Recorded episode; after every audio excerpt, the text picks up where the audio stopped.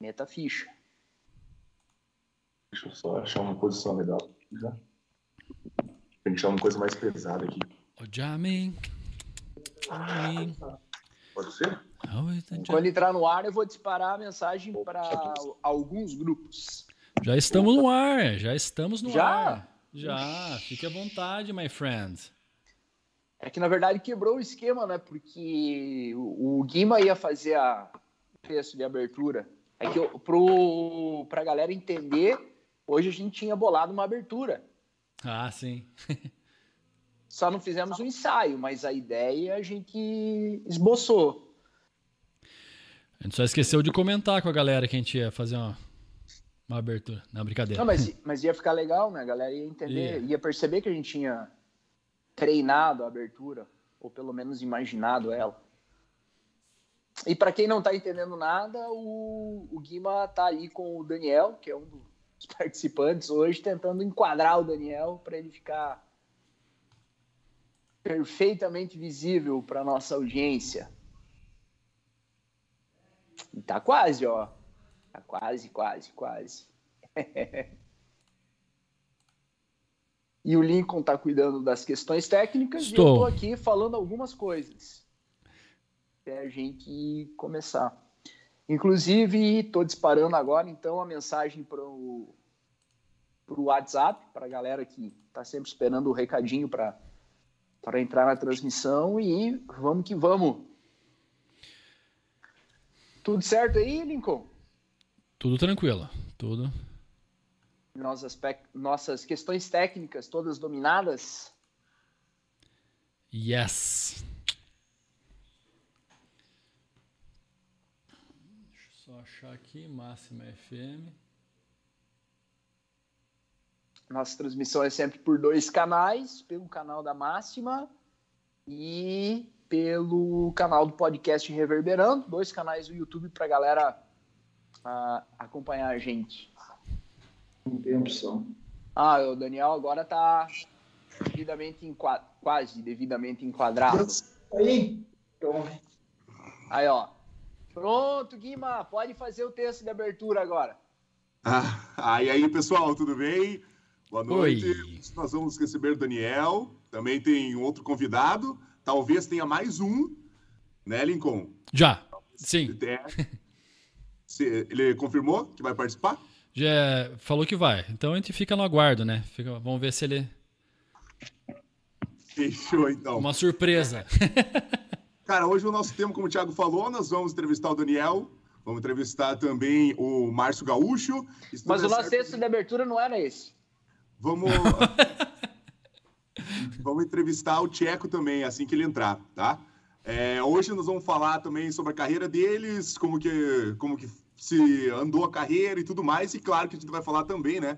Sobre Coca-Cola, sobre, sobre água, né? O pessoal tá bebendo uma cervejinha aí também. É isso aí, entre vários outros assuntos, né? Coca-Cola sim ou Coca-Cola não para vocês, meus chapas? Para mim, não. É, eu, eu achei que ia ser diferente, mas vou largar a minha piadoca. Já que o assunto hoje é futebol, eu não tomo Coca-Cola. E o meu líquido tá aqui, ó. Opa! Tá Aqui, ó. Ou é água, ou é água ou é uma cervejinha. Coca-Cola, eu tô de acordo com o nosso CR7. E eu que achei que o maior inimigo da Coca-Cola era o Mentos. E agora descobrimos que é o CR7. Começa agora mais um Reverberando. Eu, na verdade, eu, eu cerveja eu não tomo. Mas Coca-Cola eu tomo. Posso falar que volto, fiquei dois anos sem tomar refrigerante e agora no final de semana eu ainda tomo uma Coca. Mas olha, eu acho que é difícil alguém que não tome Coca-Cola. Não, não é mais difícil, né? Já descobrimos que o CR7 ele é anti-Coca-Cola. Refrigerante em si, né? Ô, eu não, eu não tô zoando, eu não tomo Coca-Cola e não tomo nenhum outro refrigerante, tá? Não é, não é zoação. É. Cara, é eu- verdade. É que eu sou, eu sou, sou um cara saudável, né? Eu também. Eu sou bem sossegado. Eu não, não curto essas que coisas não. que prejudicam a saúde. Ô, Daniel, e agora que o CR7 não toma Coca-Cola, não vai, tu vai continuar tomando ou não? Na verdade, eu tento parar, mas como eu não tomo cerveja, o gaúcho chegou aí e toma, eu não tomo, daí o Otimir tem que tomar, né? Certeza, vou cumprimentar, né? Gaúcho chegou aí, grande Márcio, prazer estar com você aqui, para a gente conversar um pouco aí sobre carreira, vida, outra coisa bacana aí. É pesada. Será que o Márcio está com o microfone ligado ou não? Márcio, será que você está entre nós? Mas ele tava ali, eu vi a Ele fotinho tava. dele. Ele tá com uma Tava jaqueta escura, ele tá, tipo, todo elegante pra aparecer na TV. É, cara. Olha aí. Está ou não está?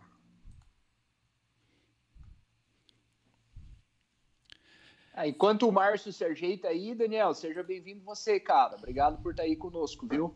Beleza? Obrigado pelo convite. É um prazer estar aí participando do programa.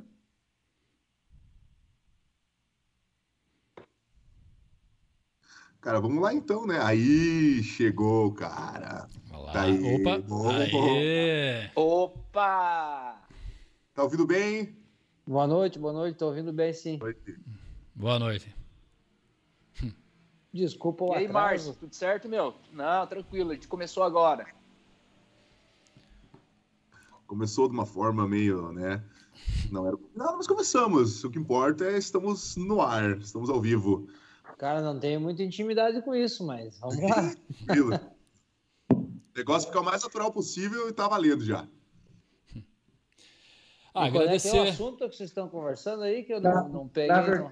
Coca-Cola! É assunto do Coca-Cola, momento, né? Coca-Cola ou água? Você toma Coca-Cola ou água? Os Prefere dois. dos dois? os, Os dois. dois? Os três, né? Tem mais alguma coisa que a gente bebe também. Os três, quatro, né? Três, quatro. é, Mais que isso, acho que não. Por aí. Então vamos lá, é, Guima, faça as honras da casa aí, faça a primeira pergunta para os nossos entrevistados. Eu falei que a gente botou no texto da, da descrição da transmissão de hoje que jogador de futebol é bom de resenha, né? E a gente já ouviu dizer por aí que o Márcio e o Daniel são dessa, dessa trupe, dessa turma aí que tem história boa para contar. Então vamos ver o que, que os caras vão falar para nós hoje. Vai lá, Guima. Cara, quero fazer a primeira pergunta a você, qualquer um dos dois pode responder. Como que foi o início de carreira de vocês? Né, quais que foram os percalços aí? Como é que foi o início? Como tudo começou? Sei que vocês começaram, acho que aqui no, no interior de Coronel mesmo, né? Jogando no Campeonato Municipal e toda aquela coisa. Né? Conta pra gente aí como é, que, como é que começou a carreira de vocês. Tanto faz, pode ser o Daniel, pode ser o Márcio, o Gaúcho. Fiquem à vontade aí, pessoal. Os mais velhos primeiro? Mais velho. Não, eu, na minha parte, para quem me pergunta, eu sempre conto, a minha história é bem conhecida, né? Eu saí de Coronel Vida com 14 anos, eu treinava na escolinha do finado José Esguaredes, é o Zé Espicha, como todo mundo conhece, né? E recebi uma oportunidade, através dele e do Papico, que foi treinador do Daniel Itapejara também, de, de fazer um teste no Grêmio de Porto Alegre. Na época eu tinha 14 anos, 14 para 15 anos, e era infantil. Era uma avaliação de duas semanas. Eu me lembro como se fosse hoje. Eu estava junto com, junto com o irmão do Daniel, Francimar Grande, inclusive, nós ia da Abundância para treinar na escolinha. Numa quinta-feira, o, o- o José chegou para mim e disse: Olha, gringo, ele me chamava de gringo, né? Porque todo mundo que via do interior era gringo, né? Arrume mala para 15 dias, roupa para 15 dias, que você vai fazer um teste no Grêmio segunda-feira. Então tu era bom de bola mesmo. Não, bom de bola. Por incrível que pareça, eu treinava de atacante. Eu era centroavante na escolinha do Zé, pra você ter uma ideia. E ele disse: Ó, você vai para lá fazer um teste como volante, centro médio, como eles chamavam, né? É, ele, antes de eu responder qualquer coisa, ele falou: "Ó, Eu sei que você não é volante nem nada, mas apareceu essa oportunidade. Se você não passar, pelo menos você conheceu o Grêmio. É bem assim que ele falou para mim. Eu não sabia nem o que falar, não tinha boca para nada. Mas enfim, que eu, que eu fui. Fui no, no domingo à noite, ele me levou para até Pato Branco para encontrar com o Papico e um outro, e um outro menino que ia da escolinha do, do Papico de Itapejara. E ficamos lá duas semanas fazendo avaliação.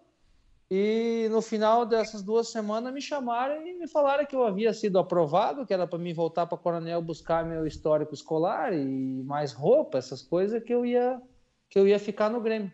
E eu fiz toda a minha etapa, né? Fiz a etapa de infantil, juvenil e, e júnior.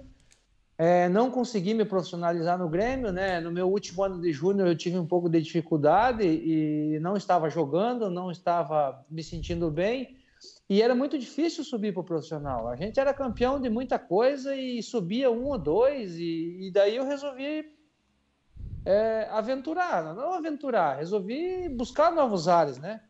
Foi aí que eu consegui chegar até no esporte de Recife. Daí no esporte de Recife eu fiz uma boa taça São Paulo de futebol júnior, que era meu último ano de júnior. E quando voltei é, dessa taça São Paulo, eu, eu consegui ficar no profissional. Ainda lembro que ficou só eu e o, e o finado Kleber Santana, que jogou na Chapecoense, que era muito amigo meu. Jogou no foi... São Paulo. Jogou no São Paulo, jogou no Santos, jogou no Atlético de Madrid. É, ele tem uma história com, no Vitória da Bahia. Depois, é, só eu e ele acabamos ficando no profissional. E daí cada um depois seguiu sua vida, né? Mas a minha, a minha, o meu início foi bem tudo dentro da normalidade. Eu fiz a minha etapa de infantil, fiz minha etapa de juvenil, fiz minha etapa de júnior. E para mim conseguir me profissionalizar, eu tive que trocar de clube, na verdade, porque eu achei que eu não tinha espaço no Grêmio. E isso foi uma iniciativa minha. Todo mundo me chamou às vezes de, ah, você é doido de trocar o Grêmio, vai pedir para ir embora do Grêmio. Mas eu não estava vendo, eu ia simplesmente é, terminar a minha idade de juniores e, e, e, ia perder meu espaço. Então eu tinha que buscar meu espaço em outro lugar. E foi onde que eu encontrei no Esporte Recife. Depois do Esporte Recife, a maioria do pessoal conhece já um pouco a minha história, né?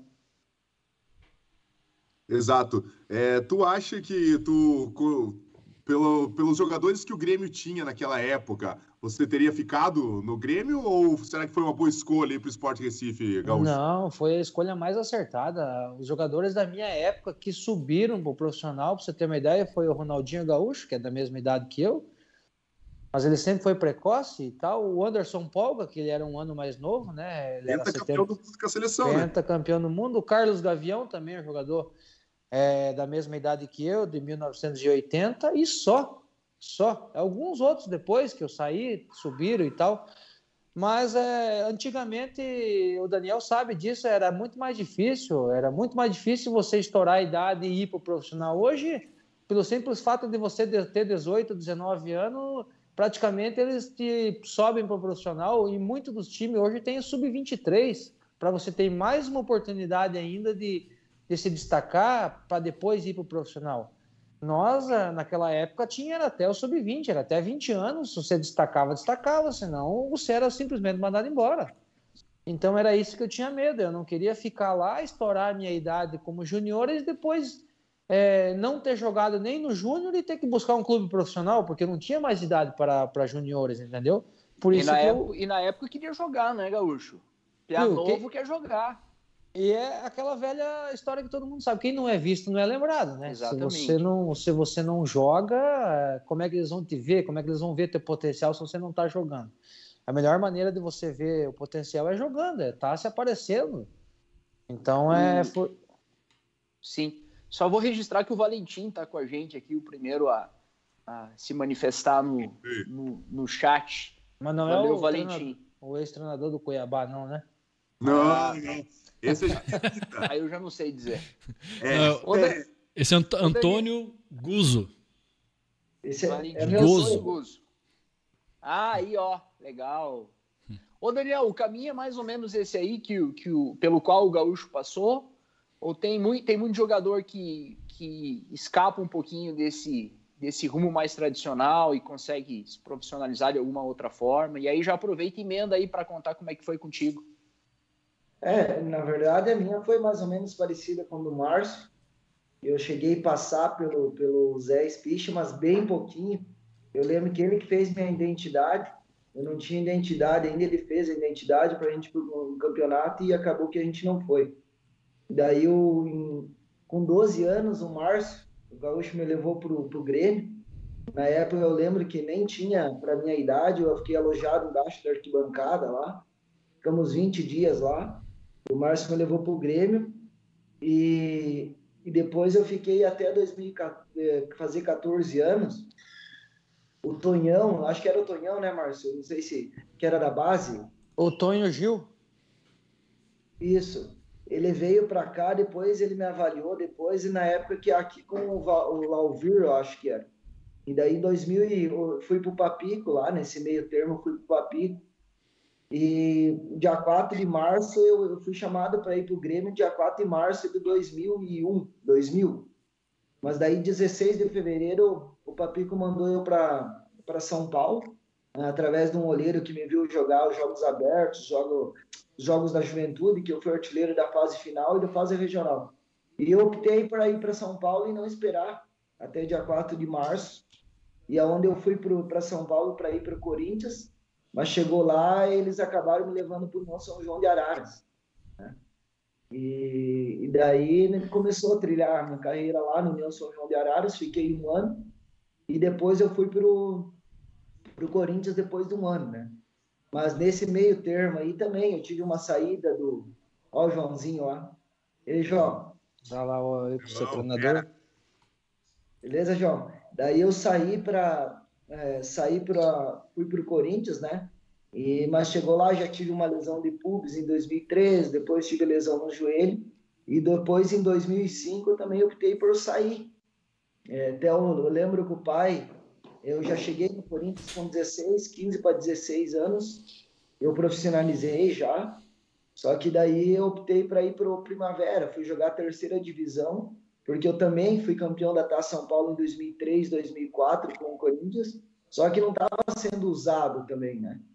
E, e o que o Márcio falou, quem não é visto não é lembrado, né? Então eu optei por sair, até falei pro pai, ó, acho que eu vou jogar a terceira divisão do Paulista e tal. E foi onde deu certo, onde eu fui lá, eh, tive uma sequência de jogos boa e aonde eu voltei valorizado, na época o Grêmio Barueri, que era um time da terceira divisão que teve quatro acessos seguidos, né?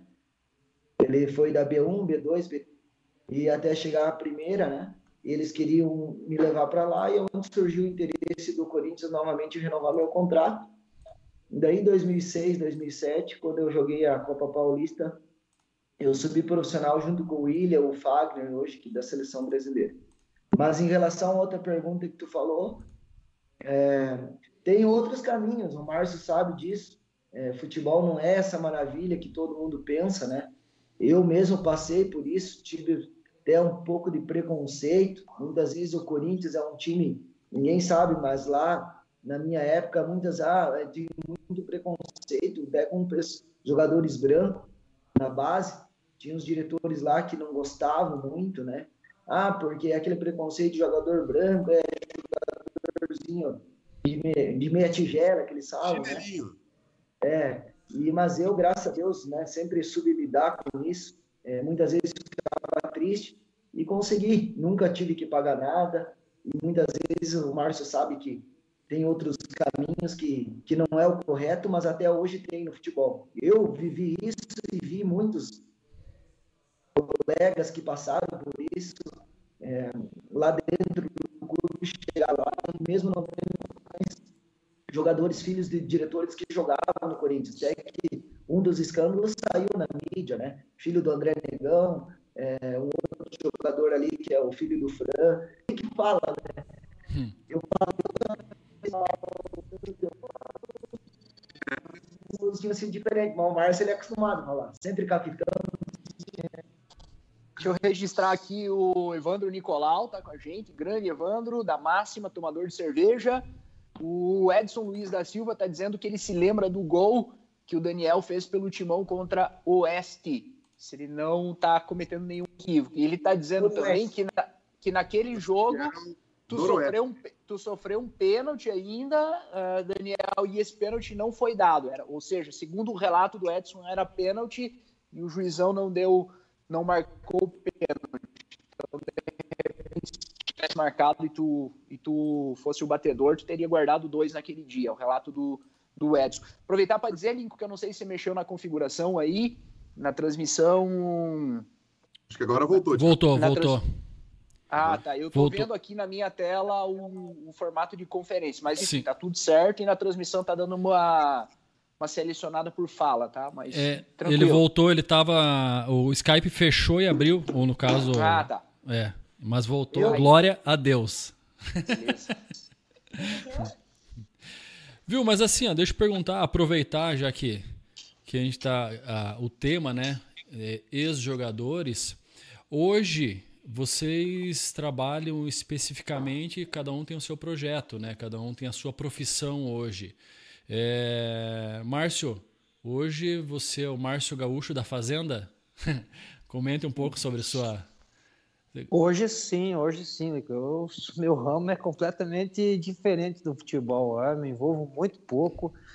Te digo bem a verdade, assisto muito pouco jogo. É, acordo cedo, volto tarde e meu ramo mudou bastante. Ó. Alguns amigos me perguntam: Nossa, mas por que, que você não se envolve? É, é, é, uma, é como se eu tivesse matado minha vontade, sabe? Eu não tive problemas em parar, encerrar a carreira também. Muitas vezes muita gente sofre, é, entendeu? Muita gente ah, não consegue assimilar o fato de ter encerrado, porque aquela vida lá há muito tempo, aquela rotina tem gente que não consegue desmamar, entendeu? Tem gente que não consegue, leva. Eu não, eu já na verdade poderia ter encerrado até um ano antes. Para mim foi muito tranquilo quanto a isso. É como se fosse uma fase da vida que tivesse passado e eu tivesse matado minha vontade, entendeu? E algum dinheiro que eu ganhei com a bola, na verdade, eu fiz investimento, comprei, comprei umas terras e aprendi a gostar de algumas coisas, né? é, inclusive ligado, né? Que é um ramo que eu tenho hoje e, e, aprendi a gostar e gosto bastante. Inclusive, posso até dizer que gosto mais do, dos boi que eu tenho hoje do que a própria vida do futebol que eu levei, entendeu? Então, é, isso tudo foi uma fase da minha vida que eu passei com muita naturalidade e, e não sofro. Alguns amigos me perguntam, às vezes assistindo um jogo, ah, você não tem vontade de estar ali? Até tenho, mas olha, o jogo em si, o Daniel sabe, o jogo em si é gostoso, o estádio cheio, você estando com um time bom por trás também. Às vezes você vai jogar contra um time, com um time tá jogando um time mais fraco contra um time muito melhor que o seu. É, você sabe que você defende, se defende, no final do jogo toma um gol. É bom é jogar com time bom, de igual para igual com todo mundo, estádio cheio, metade da torcida de um lado, metade da torcida do outro. Aí sim é gostoso, mas o dia a dia é muito desgastante. O dia a dia, os treinos, viagem, é, é, muito desgastante. No final da minha carreira eu já estava sentindo um pouco, joguei muito no Nordeste, as viagens eram mais longas, entendeu? Então o dia a dia é muito desgastante. O jogo em si é muito gostoso. Eu sinto um pouco de falta, assim, mas não é uma coisa que, ah, podia estar tá ali, eu sofro com isso. Muito pelo contrário. Assisto o jogo bom de vez em quando, mas sem aquele negócio de, ah, podia, entendeu? Acho que o, tre quem, o treino nem é tão hoje. difícil quanto deixar de tomar Coca-Cola, né? Acho que essa é a pior parte. Meu Deus, você ir pra pré-temporada, escorrer que nem um louco pra lá e pra cá, ficar um mês aí correndo. Deus, aquilo ali era uma tortura pra mim. Então, e daí a gente vinha, aumentava o peso, né? Porque comia e bebia bem aqui no sul e depois chegava lá 3, 4 quilos acima e tinha que perder e sempre brigando com a balança. A pré-temporada era desgastante, bem desgastante. Mas agora dá para tomar Coca-Cola sem, sem peso, cerveja sem peso. Sem dó. Sem churrasco. Dó, churrasco à vontade. Aproveitar as coisas boas da vida, né, pô? É, a gente tem uma qualidade de vida muito boa aqui, vocês sabem disso, né? Antes do Guima engatar a próxima pergunta aí, a nossa queridíssima Lauren está dizendo que vocês dois, vocês, Daniel, Márcio, marcaram o nome de Coronel Vivida e que todo mundo tem muito orgulho do que vocês fizeram.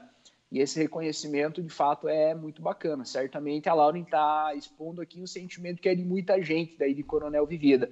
E o Lucas Deliberal, é isso, Deliberali, tá dizendo. O Palhuca, João... pode, pode chamar Palhuca que ele sabe quem é. Aí, ó, o João já chegou sendo campeão aqui em Coronel. Vai lá, Guima. Cara, eu queria saber, falou ali da, da carreira, que ano que vocês encerraram a carreira, Márcio, Daniel? É, na verdade, eu encerrei, que nem o Márcio, eu, já no meu caso, eu tive bastante dificuldade para parar de jogar futebol.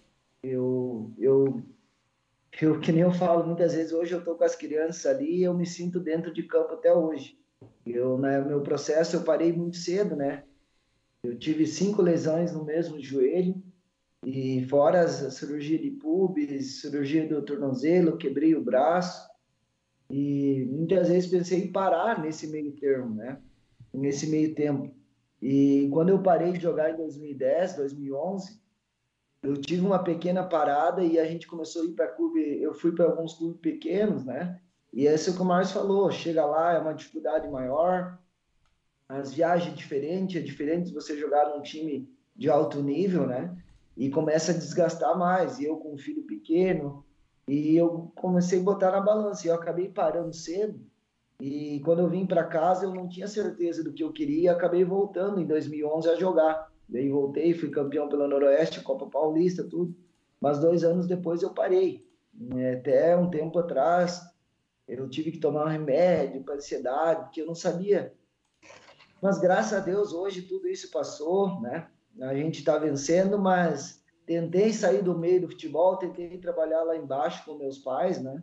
Com meus irmãos, que eu tenho a sociedade no leite lá, mas eu ainda amo futebol, eu consigo, não consigo ficar sem o futebol, não consigo ficar sem as crianças. E aquilo é o meu dia a dia. Eu tô ali, hoje eu tava lá com eles, o meu orgulho, né? Eu eu faço aquilo porque eu amo e eu quero tentar, assim, dar uma oportunidade para aqueles que realmente gostam, lógico, né? A gente não pode abranger todo mundo, mas esse foi um. Eu, então a história foi um pouco diferente. Então eu tive bastante dificuldade para parar. O que, que representou para você jogar no Corinthians, hein, Daniel? Porque sentimentos clubistas à parte, não no teu caso, porque você era profissional e, e, e representava aquela instituição no momento em que você esteve lá, mas eu estou dizendo que sentimentos clubistas à parte, porque eu sou São Paulino, então corintiano e São Paulino não se bica desde sempre. Mas excluindo essa, esse aspecto clubista, o que, que representou para você jogar num grande clube que nem o Corinthians? Como é que foi isso? Foi um sonho realizado? Poderia ter feito mais? Fez mais do que poderia? Como é que você consegue expressar essa, é, esse momento que você viveu na tua vida? É, eu, eu particularmente, eu sou São Paulino, né? Eu, quando eu saí, antes quando eu sempre quis jogar futebol, Márcio, a gente vivia na abundância e a gente respirava o futebol, vivia o futebol. E eu sempre falei que eu queria jogar futebol e nunca ia jogar no Corinthians. O time que eu não queria jogar era o Corinthians, porque eu era anti-corintiano, né? E, na verdade, foi o time de maior expressão que eu joguei, né? E, mas eu aprendi a amar o Corinthians, respeitar o Corinthians, o pouco que eu ganhei no futebol, né? Eu ganhei através do Corinthians, sou grato ao Corinthians. Sempre fui profissional, nos sete anos que eu passei lá de categoria de base, dois no profissional, nunca perdi um treino, né? Então sempre fui o maior profissional ao extremo, né? E só, só muita gratidão, né? É, a passagem que eu poderia ter feito mais, na verdade, assim, eu acho que algumas coisas eu mudaria em termos de. Eu falava muito pouco. Se eu falasse o que eu falo, tanto que eu falo hoje, eu tivesse não tivesse tanta vergonha, acho que eu teria as parcerias melhores, né? É, eu me inibia muito, de, com muito medo, assim, ah, eu não vou porque é isso, aquilo. Isso aí eu acho que eu mudaria. Mas de resto, eu acho que eu fiz tudo que eu podia, porque eu tive muita lesão, Muita gente não acreditava em mim no Corinthians porque eu era um menino que só se machucava, mas toda lesão que eu tinha, eu voltava melhor do que eu que eu estava. Então assim, eu sempre superei meus limites. Eu sabia de todas as minhas dificuldades como um corpo, como corpo também, como físico. Então eu buscava uma forma de uma forma de me superar em outra em outra área, né, em termos de característica física e aonde é eu me sobressaí. Eu, eu acredito assim que muita gente achou que eu não jogaria no profissional e graças a Deus eu falo com muito orgulho que eu subi assim é, porque eu me dediquei muito e fui até onde eu consegui, até onde meu corpo conseguiu. Pô, mas foi uma boa carreira, né, né, Dani? Você teve mais alegrias que tristeza, eu imagino. Ou qual, qual que é o balanço que você faz da tua carreira? Ah, a maior alegria é a minha família, né? É, que eu conquistei através do futebol, conheci minha esposa em São Paulo e hoje eu tenho minhas duas riquezas que são meus filhos, né? É o João Daniel, que é o meu mais velho de 13 anos, e o meu filho Joaquim, que tem dois. E, e imagine, eu conheci minha esposa ainda quando eu estava para subir profissional e a minha vida hoje é casada há 15 anos. Então, assim, eu, hoje eu vejo que é minha família.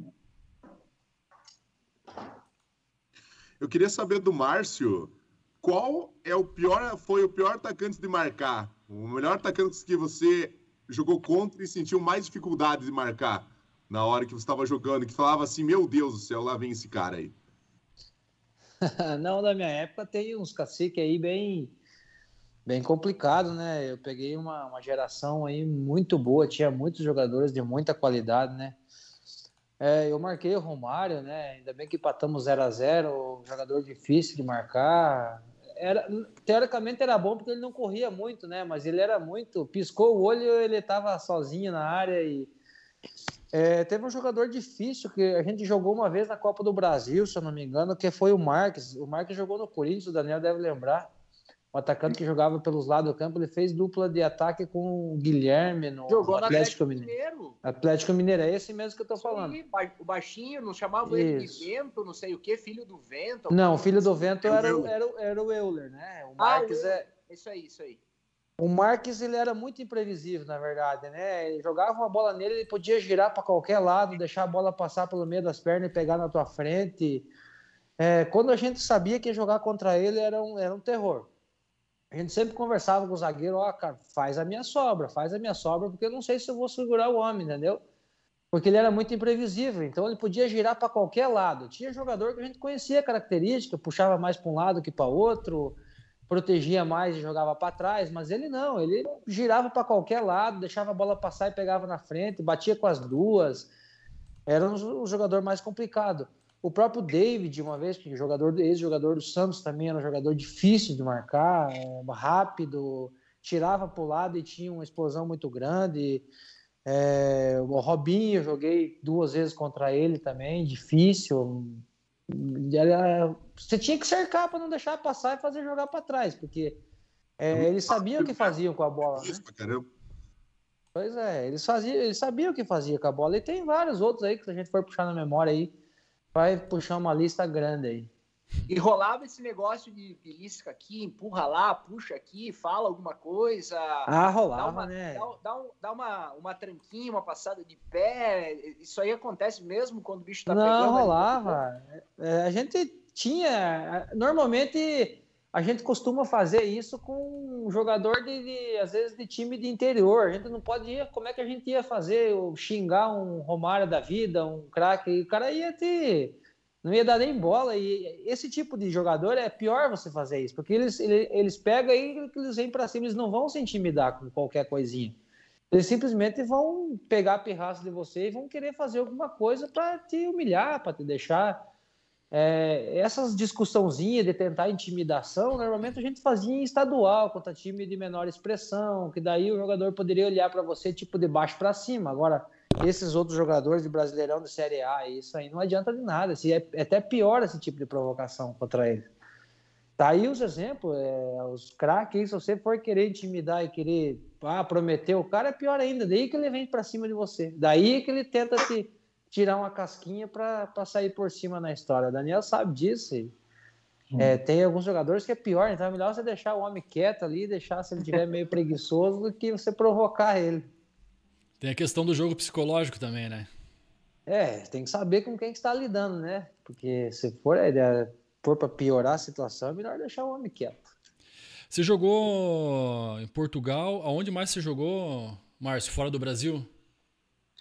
Bom, eu quando eu, eu saí do, do Grêmio, né? Que eu fui pro Sport de Recife, né? Depois do Sport eu fui para Atlético Mineiro. Do Atlético Mineiro eu fiz um contrato mais longo e fui emprestado para a Portuguesa de São Paulo. Da Portuguesa eu recebi uma proposta para ir para Portugal, fiquei dois anos em Portugal daí. Daí voltei para Fortaleza lá no Onde você Fortaleza. jogou em Portugal, Gaúcho? Eu joguei em Portugal, joguei no, no Naval, primeiro de maio. Era uma equipe que estava subindo da segunda divisão para a primeira. Eu costumo comparar sempre com São Caetano. Não tinha muita expressão, mas era um time que tinha poder de investimento, né? E, e daí tinha bastante brasileiro e, e, a nossa obrigação era apenas se manter na Série A. E os dois anos que eu fiquei lá, a gente se manteve com muita tranquilidade. E depois Meu pai a tinha gente... uma camiseta tua, do Naval, verde e branca, listrada. É, não tem mais? O que, que ele fez Hã? com a camiseta? Eu acho que não entra mais nele, né? Depois, de, depois que eu voltei de Portugal, eu fui para Fortaleza, né? Fortaleza, depois eu fui para o ABC de Natal. É, depois eu joguei no Irã. Joguei no, não, no, no ABC eu voltei para Fortaleza de novo em 2010. E depois do Fortaleza, de 2010, eu fui para o Irã. Joguei joguei oito meses no Irã. E depois retornei para o Brasil, joguei mais alguns times do Nordeste de novo, no Asa de Arapiraca, no Guarani de Sobral e acabei encerrando a carreira. Viu, o, só por curiosidade aqui, pegando um gancho do outro reverberando, pessoal que joga em Portugal ganha bem financeiramente? É brincadeira, brincadeira, porque o, o cunhado do Thiago, ele joga lá, daí ele tava falando sobre valores e tudo. O euro, o euro, quanto tá o euro? 100 reais o euro? Quanto é que tá? O euro, tá, o euro bateu 7 há um tempo atrás, esse ano ainda, se não me engano, hoje deve estar, tá, se não tá nos 6, tá bem perto. Isso aí. 6.15, 6.15. Aí você Hoje, tira, a moeda deles vale sete vezes mais que a nossa. É, não tem como não ser bom, né? Aí, e o custo de vida em Portugal é muito baixo, muito baixo. Eu passava em Portugal só com o dinheiro do baralho. Como é que, eu... como, é... como é que você não vai guardar dinheiro? Cara, o Daniel, como que a questão do, desse projeto, você comentou do, do, do, projeto que você tem a tua empresa agora, ela é, é você inaugurou aqui em Coronel Vivida, né, uma escola de futebol. É, comente um pouco sobre to, todo esse esse teu investimento aqui no nosso município? É, na verdade a escola a gente já tinha quatro anos, né? É, hoje a gente fez uma quadra um pouco mais moderna aí e a gente tem um trabalho de crianças de três, é lógico, nossa escola é uma escola particular, mas nesse meio termo a gente sempre tem as bolsas para as crianças carentes, né? E que gente falei antes, a gente não consegue abranger todo mundo, esse é meu grande sonho ainda, um dia eu poder ter um local que não seja pago. Eu sempre expressei isso, sempre falei isso, nunca consegui ter essa condição ainda, mas o meu sonho é um dia poder fazer com que todas as crianças da nossa cidade que queiram treinar na geração futebol treinem, né? E o nosso projeto hoje essa quadra que a gente trouxe para Coronel hoje ele é, uma, é a melhor quadra do sudoeste do Paraná, eu acho que do Paraná também, né? Já falei com o pessoal de São Paulo, ele tem uma escola lá com 700 atletas, ele falou que ele nunca viu um campo de society dessa qualidade. Né? A gente trouxe um gramado hoje que é totalmente é, é orgânico, né? Onde não traz abrasão, hoje a criança não tem intoxicação, né? Não tem calor, e, e, o nosso projeto começou há quatro anos atrás. Eu comecei com seis, sete alunos e a geração futebol era um sonho meu quando parasse de jogar futebol, mas sempre tive um pouco de medo. Consegui meu minha autorização para trabalhar já uns dois anos antes de eu começar e eu tinha medo. E um dia o convite, através do convite do pessoal do Colégio Nova Visão, a gente começou a trabalhar. Hoje já estamos colhendo alguns frutos, estamos com as parcerias legal. É, Ontem mesmo, antes de ontem, mais três atletas nossos foi aprovado na, na Azures, né, lá em Campoerê, atletas de, de, 11, de 12 anos. E na sexta-feira eu estou indo com mais três atletas e assinamos o primeiro contrato, lateral esquerdo, sub-15. Hoje a Escola Geração já tem uma, uma parte aí desse atleta que é um lateral esquerdo que veio de Itapejara. Hoje a gente está com umas atletas de sete cidades aqui treinando conosco, em Coronel. O... Vai lá, Lincoln. Não, não, eu só ia perguntar se, se na questão de, de desse trabalho que está fazendo, pensando possivelmente na, na, no passe, em uma revelação de atleta, é só, obviamente, é o time profissional que, que, que faz a, a essa, como é que eu posso dizer, a, revelação, né? Mas vocês é. têm alguma uma participação, uma parceria, uma porcentagem nesse clube formador, alguma coisa ou não? Tem, né, Daniel? Se, se, se vingar para frente, negociar, vocês, vocês têm retorno financeiro, né? Não, na verdade a gente não é um clube. Hoje a Federação Paranaense, para ah, você tá. se federar, é 400, em torno de 400, 500 mil reais, né? Então nós não somos um clube. É, o caso do Azuis, hoje eles viraram, uma, eles viraram CBF, né? Centro de Formação de Atletas, né? Então, hoje, o que, que eles podem? Um atleta com 14 anos, não sei se vocês viram o caso do menino que veio do Cruzeiro e saiu do, do Cruzeiro e o Palmeiras contratou ele, né? Até 14 anos você não consegue prender ninguém, tu não consegue prender nem eu, nem o atleta por causa dos vínculos. Então, o Cruzeiro trabalhou, trabalhou o menino, veio o Palmeiras com um salário de 100 mil reais e 2 milhões deram para o menino e levou o menino. Hoje nós, escolinha, temos uma dificuldade no Paraná por causa disso. No Rio Grande do Sul, qualquer escola pode jogar, não sei se o, o Márcio lembra, Santa Catarina, Rio Grande, você escola, muitas escolas jogam até o Campeonato Gaúcho, né? E aqui no Paraná não pode, não ser que você seja federado. Mas, como eles viraram CBF, Azul hoje, eles te dão, a partir desse momento, na primeira transação, que você coloca um aluno lá e esse menino vire, você ganha uma porcentagem.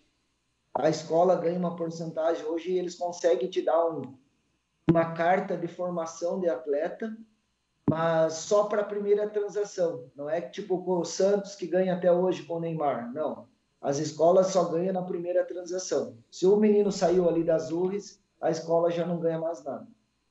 Mas isso é um acordo que a Azures proporcionou para vocês, não é uma lei que existe, né? Isso é uma coisa que eles eh, ofertaram, provavelmente, para vocês colocar o jogador ali, né? É, nós trabalhamos... Não é uma lei, é uma coisa de cavalheiro que ele tem, né? Por vocês ter colocado eles ali, eu acredito eu, né, Daniel? Sim, é uma parceria que muitos times, que nem ó, se eu mando para o Inter, um aluno para o Inter, a escola não ganha nada. É porque os times grandes, eles não estão nem aí. Eles, como eles estão começando e é um clube, eles querem trabalhar junto para que as escolas da região também cresçam, né? Para que nós tenhamos um centro de treinamento, né? É, é uma, uma maneira parceria, de incentivar, né? É uma maneira de incentivar. É, isso eu, eu entendi isso e eu hoje eu tô todos os atletas eu até tinha oportunidade de levar para outros lugares, mas eu achei interessante isso, Márcio, porque Normalmente as escolas não ganham nada. Na época, o Papico, eu, você foi para lá e eles não ligam para da onde realmente foi a base desse aluno, né? Não, Daniel, assim, é, acaba virando uma, uma questão de parceiro, né? E quando você se torna parceiro de um lugar, você dá sempre prioridade para os parceiros, né? Então eu acredito que seja mais ou menos isso e você está correto, né? É, agora nós vamos estar tá com. Agora, na sexta-feira, esses três meninos vão ter o, vai ser a resposta, eles vão passar. Se eles passar, nós vamos estar com seis, sete atletas hoje vinculados a Azures. Daí, na outra semana, vai mais quatro de 10 e 11 anos. Daí. Uh, o futebol está muito precoce, né? Cada vez mais os clubes e, e os caras que vivem disso aí estão estão olhando para essa garotada aí muito nova, né? E eu não sei se é porque a gente está ficando velho, mas eu tenho a impressão que cada vez tá busca-se mais uh, o talento extremamente novo, né? Uma criança, um recém-adolescente. O Dalton tá aqui com a gente, pelo visto gosta de churrasco, botou ali um símbolozinho de, de, de carne. O Lucas está pedindo aqui para o Gaúcho e para o Daniel é, para que eles falem quais são os times de coração de vocês em Coronel Vivida. Manda aí. o Pariuca. Eu Pariuca. É. Deve ser do campeonato municipal, para quem já jogaram, é uma coisa assim. Não, o, o, meus times aqui, aqui em Coronel, eu jogo pro Alto Pinhal, eu participo do Alto Pinhal, né? Ele, inclusive, joga junto com a gente lá. ah, então por isso que ele pediu. É, ele quer, ele quer que nós acaba elogiando ele aqui, o Paulo. Ele vai, depois ele vai recortar o vídeo e a tua fala e vai usar, viu? Não, eu participo do Alto Pinhal já fazem muitos anos, né? torço e agora sou torcedor do Alto Piau, né? Porque parei de jogar campeonatos e só participo ajudando e na Márcio, verdade jogando muito pouco. Deixa eu te perguntar. Ô Guima, ô Guima antes de você falar aí, deixa eu perguntar, já que o Márcio deixou, deixou pingando aí essa. Claro que a gente tá numa época de pandemia, aí o futebol fica meio uma hora pode, outra hora não pode. Não é uma época muito propícia para o esporte, mas vocês jogam ainda? ou campeonato, ou uma, ou uma, pelada, ou uma brincadeira, como é que é? Jogamos em alto nível ainda, né?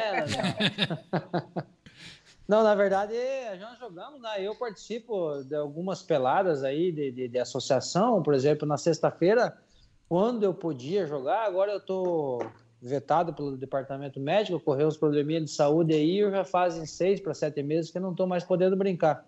Mas assim que poder jogar de novo, eu quero, quero jogar. Eu participo na, na sexta-feira lá na Associação dos Compadres. No, no, sábado nós temos o veterano ali, que o Daniel também participa, que é no Flor da Serra.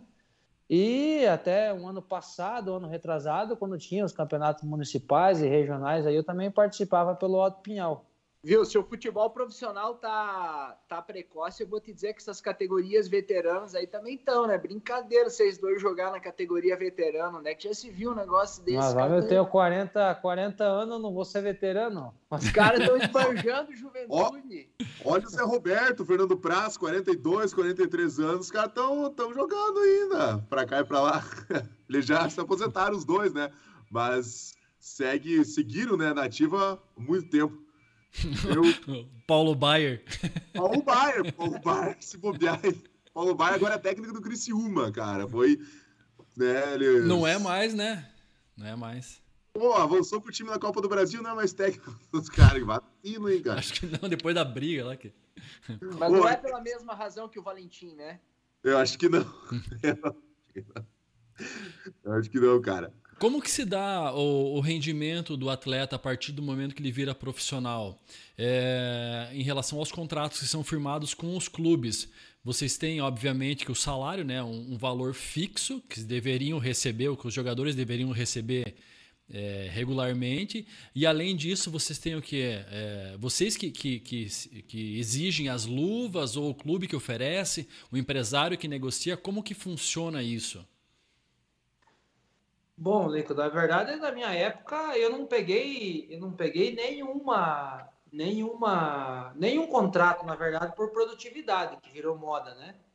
Sim. Os contratos sempre foram um valor fixo, né? A gente negociava o valor fixo mensal, é, uma parte na carteira, uma parte a gente fazia por direito de imagem, né? Que era uma pessoa jurídica para a gente tentar receber mais e pagar menos impostos.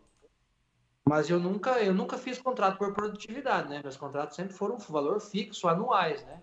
Acontece terceiro, normal. A questão da produtividade, que virou uma coisa de moda, né? É, começou de uns anos para cá, né? Então, muita gente está fazendo isso para tentar aliviar um pouco, porque virou uma loucura isso, né? Subiu demais a, o sarrafo, a brincadeira ficou cara, né? Os contratos. Porque veja bem, né? Oh, diga... eu, parça, desculpa, mas eu, eu na minha época no profissional, é, quando eu, eu, sempre fiz sete anos de contrato profissional, mas os últimos três anos que daí eu já estava no profissional, isso em 2006 para 2007, o meu contrato já foi feito assim, Márcio. Eu já fiz com o rendimento, participação, convocação, é, se eu jogasse 25 jogos Campeonato Brasileiro era um valor, se eu jogasse 25 jogos ou 20, acho que eu lembro se era 20, era 15 no Paulista, 25 no Brasileiro e convocação para a seleção, meu salário aumentava conforme as metas que eu alcançava. O meu último contrato já foi assim, em 2006, 2007. Eu acredito que funciona muito em time grande, viu? Porque eu tive uma experiência na portuguesa, se não me engano, Teve um menino lá que fez uma cirurgia e daí ele acabou voltando de cirurgia, acabou renovando o contrato e fez mais ou menos essa questão de produtividade. Se ele atingisse uma certa sequência ou uma quantidade de jogos por sendo titular, saindo jogando, o salário dele aumentaria, né? Sim. E um belo dia lá, ele é todo revoltado e brabo e porque simplesmente tiraram ele do time e depois a gente conversando, ele falou que ele não podia completar, se não me engano, 10 jogos para não aumentar o salário dele.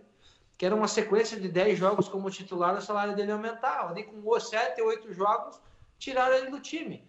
Então é, tem que ter um relacionamento de muita confiança com a diretoria, com o próprio treinador, para não ter esse tipo de, de, de, dúvida, entendeu? O cara de repente simplesmente, que pode acontecer, de repente não aconteceu do cara sair do time por conta do contrato. Pode ser que a produtividade ele tenha baixado mesmo e ele tenha sido sacado, né? Mas ele pode levar para outro lado e o cara que for meio ruim de cabeça pode não, não interpretar bem, né? Não, o cara tem que ser, na, na, verdade, o cara tem que ser bastante tranquilo na análise, porque realmente pode ter sido, pode, pode ter sido, vamos dizer assim, uma jogada para evitar que o salário dele subisse. Agora, como eu não sei exatamente não, em, que é... em, que circunstância a situação se passou. Agora, óbvio que parece muito mais que ele pode ter caído de rendimento, né? Não sei se daqui a pouco Mas aí- alguém tiraria ele do time para quebrar a sequência dele para ele não ganhar mais. Bem delicada essa situação. E você pega um clube que tem o seu dinheiro contado para pagar o salário, ele É, ficar ali, claro. porque se dois, três ali, atinge a meta, já a folha de pagamento já É, aumenta. pode ser,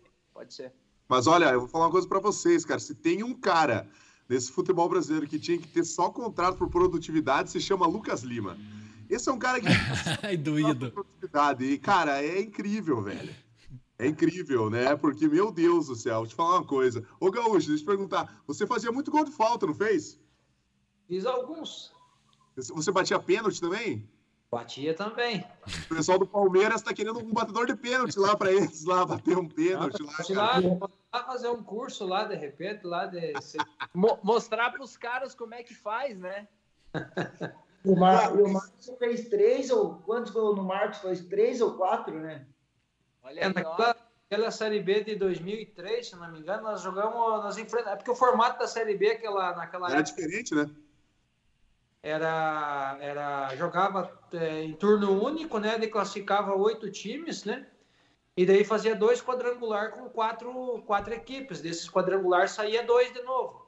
Então nós se enfrentamos no, na- na- no, no turno único, né? E depois no primeiro quadrangular caiu nós e Palmeiras. Jogamos duas vezes e de volta. Daí no segundo quadrangular final, que daí subiria só dois, né? Que na época subia dois nós se encontramos de novo com o Palmeiras, né? Ficou Palmeiras, Botafogo, Sport e Marília. Daí se encontramos mais duas. Então foram um total cinco jogos contra o Palmeiras. Eu, se eu não me engano, eu fiz cinco gols também, entre pênalti e falta no Palmeiras. Teve um jogo que eu fiz dois, né? Dois gols de, no mesmo jogo. Um de pênalti e um de falta. Daí acho que foram quatro ou cinco, se eu não me engano, naquele ano. Que você fez O Gaúcho já falou- pênalti de cabeça? Zagueiro faz gol de cabeça, né, pô? Mas eu, de vez em quando, eu pegava ali uma casquinha no primeiro pau, saía um gol de cabeça, mas era mais raro, mas era, era falta mesmo e pênalti. É, tem, uma, tem uma história curiosa, falando em pênalti, eu no esporte, quando eu era batedor, eu bati 21 pênaltis seguidos e fiz os 21. E no mesmo jogo eu errei dois seguidos. No mesmo jogo? No mesmo jogo, e nós precisava ganhar, inclusive. É, nós estávamos naquela fase classificatória e tal, precisava entrar no G8 ali, pra, pra- era a reta final para classificar, e nós acabamos empatando em casa. E eu, o primeiro pênalti que eu bati, eu bati na trave. Bati forte, bati na trave. E logo em seguida, no segundo tempo, teve outro. Fui bater colocado, o goleiro pegou. Perdi dois seguidos depois de ter feito 21 em sequência. Às vezes acontece, só erra quem bate, né, Daniel? É, exatamente, pô. Isso aí. Pô, de- deixa eu só fazer uma pergunta para vocês rapidinho. Aí, um- aí os dois respondem, mas pode ser, pode ser bem breve a resposta, se, se for possível. Tem um programa bacana na ESPN que o Plihal apresenta, que é o Resenha, que eles criaram lá um ambiente de, vestiário. Eles, o esquema deles é pedir para os ex-jogadores ou para os jogadores para. Opa, deixa eu interromper aí, Lincoln. Opa, desculpa aí. Desculpa aí, né? Agora, pô, que é isso? ó, ó, Dá uma olhada aí na. Agora é um trio de peso, cara. Um trio de peso aí, rapaz do É céu. que honra, que honra. Depois, de- de- depois eu pergunto, faz as honras aí, Lincoln. Não, agradecer o Tcheco, obrigado por ter aceitado participar aí do nosso Reverberando. Ele até a gente tinha comentado no início, né? é, devido à questão de compromissos e tudo, se talvez iria participar, mas agradecer por ter aceitado o convite.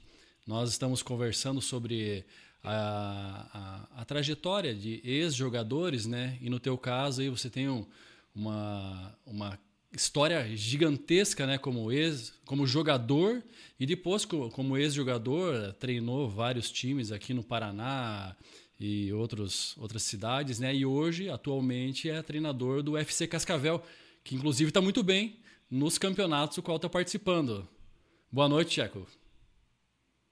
Boa noite, prazer falar com vocês. É uma satisfação enorme trocar ideias de futebol. Agora com uma nova função, né? Agora não, já, já faz uns três anos que eu estou nessa empreitada. E há seis, sete anos já como auxiliar, mas agora como comandante mesmo, sim, no sentido de treinador. Novas responsabilidades, podendo tentar implementar alguma ideia de futebol e, e seguir essa carreira árdua. Queria pedir se vocês se enfrentaram, Gaúcho, Tcheco, chegaram a se enfrentar, Campeonato Brasileiro de Série A e tal, os outros campeonatos. O Tcheco talvez sim, é, eu joguei o Campeonato Brasileiro em 2004, o Tcheco talvez estivesse no Curitiba ou no Grêmio, não sei. É, 2004 estava já no mundo árabe já, né? Eu fiquei no Curitiba até metade de 2003. O brasileiro se iniciava no meio do ano ainda, naquela ocasião. 2003 acho que foi o primeiro ano ainda, primeiro ano de, de pontos corridos, né? Mas se iniciava no meio do ano ainda. Mas em 2004 já estava no mundo árabe já. Então não se enfrentamos. Eu joguei a Série A de 2004, 2005 pelo Atlético Mineiro e é, eu me lembro que jogamos contra o Curitiba, mas o Tcheco não estava. Ô, Tiago, quando é que foi que você entendeu que você queria, queria e iria ser treinador? Que momento isso se deu? Quando você ainda jogava? Foi depois? Fala pra gente como é que, como é que faz essa mudança de chave aí de jogador para treinador. Ah, acho que as coisas vão acontecendo com o tempo, né?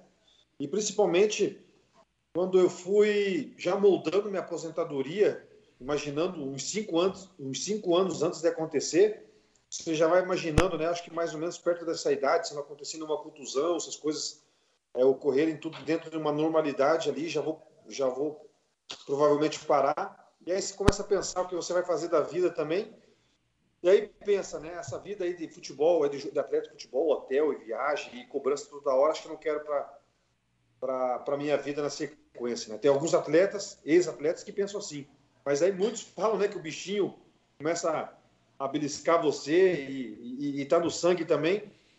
É, e aí as coisas começam a acontecer naturalmente. Na minha, na minha questão, Curitiba me, me, me apresentou um projeto para ficar no clube como auxiliar. Eu acho que foi uma, uma vantagem muito grande quando eu pensei em parar, em prosseguir nessa carreira, por causa disso, né? E estar aí na minha cidade, num clube que eu, que eu gostava muito, que gosto muito, que é o Curitiba, tentei aliar o útil ao agradável, que é ficar perto da minha família, mas eu me programei muito para que, se as coisas acontecessem, estar em casa ainda por um bom tempo e aproveitando os treinadores que passavam pelo Curitiba como se tivesse um, um, um estágio privilegiado, né?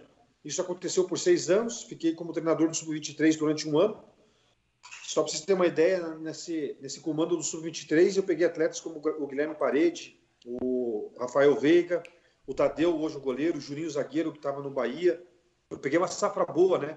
E outros atletas também, né? Mas esses são os mais que conseguiram se destacar aí no, no cenário nacional. Outros foram para o futebol europeu, no leste europeu, podemos dizer assim. E aí você vai, vai entendendo que é uma, é uma coisa que você quer para a tua vida, mas tem que se preparar. É, não tem como. Hoje não tem como você querer se aventurar nesse mundo, né? São muitas responsabilidades, são muitos muitas coisas que você te, tem que ter conhecimento por que, que você está fazendo isso ou aquilo. E aí veio a casar com as exigências da CBF, né, com as licenças da B, da A, da licença A, da, da PRO e tudo mais. Estou é, terminando a licença A justamente pela questão da pandemia, parou tudo, né? Estava é, num grupo aí de, de do, do, Alex, Alex Alves, Valdir, é, enfim, vários e vários ex-atletas que estão se especializando para não cair de paraquedas né, dentro desse mundão do futebol também. E aí as coisas foram acontecendo natural para mim. Mas eu acho que cada um dentro da sua, da sua perspectiva de, de, de carreira, a maioria, a maioria desses atletas, que estão, ex-atletas que estão fazendo essa licença, estão fazendo só para só para se especializar numa área de, de gerente de futebol ou, ou numa carreira aí como executivo de futebol, que faz parte também. No meu caso, eu sempre falo, eu gosto de sentir o cheiro da grama, né? E o desafio de lidar com o jogador, com atletas, passando tuas ideias. E aí eu acho que está o grande é, desafio para mim. Pô, muito massa. Eu, então, já passando, né, por, por isso que você falou, tem muita gente que acha que o cara que é jogador consegue ser técnico mais fácil. Isso não acontece na prática, né? Tcheco, Gaúcho, Daniel também. Não é assim que funciona, né? Eu acredito que não, né? Isso aí é uma coisa que vem, a liderança é, não é para qualquer um, não é pelo simples fato de você ter sido jogador que você pode ter facilidade para ser um treinador. liderança, lidar com pessoas, lidar com jogador, principalmente, que eu sempre digo que lidar com jogador é uma raça bem complicada, viu? Então tem que. Tem Porque que ter... os homens são, teimo... são teimosos? Eu acho que é muito de perfil, né? E eu mesmo, eu sempre, que nem o Tcheco, o Gaúcho, o Gaúcho ainda eu acho que ele até poderia, porque ele sempre teve facilidade de, de conversa e tudo, mas eu acho que vai muito do perfil. Eu, eu, nunca me imaginei, antes de eu parar de jogar, que eu ia estar tá sendo treinador. Hoje eu já saí outra função, né, na escola, mas desde tá, até mesmo, é lógico que é diferente ser um treinador de um clube que nem o Tcheco, né? Mas mesmo a gente em escola, de escola de futebol, é, você tem uma responsabilidade muito grande, até porque você vê, é, principalmente nós em escola, porque a, a, você carrega um, peso de ter jogado, e todo mundo acha que hoje acontece nas escolas aqui, ah, vou treinar lá com o Daniel e vai virar jogador, e não é assim, né? É muito, acho que é muito de perfil, né? De você gostar, que nem o Márcio, eu mesmo, eu não é que eu não, eu me sinto realizado jogando profissionalmente pelas pelas lesões que eu tive e, e, por, e mesmo assim eu consegui chegar no profissional, mas hoje eu vejo eu quando estou no campo com as crianças que eu estou completando a minha carreira conforme a passagem do tempo. Então acho que eu ainda sinto esse, que nem o Tiago falou, de estar ao lado do gramado. Eu sinto adrenalina de estar com os meninos até hoje. Eu falo que tudo que eu sentia quando eu jogava, aquela dorzinha lá de barriga, aquele negócio vai entrar no estádio, eu sinto hoje até hoje com as crianças. O Tiago, nós comentamos a respeito de, de, da profissão de cada um atualmente e você falou a respeito do, do da questão de técnico. Mas você, é, como técnico, diante de um clube, o FC Cascavel, qual é o projeto de vocês agora?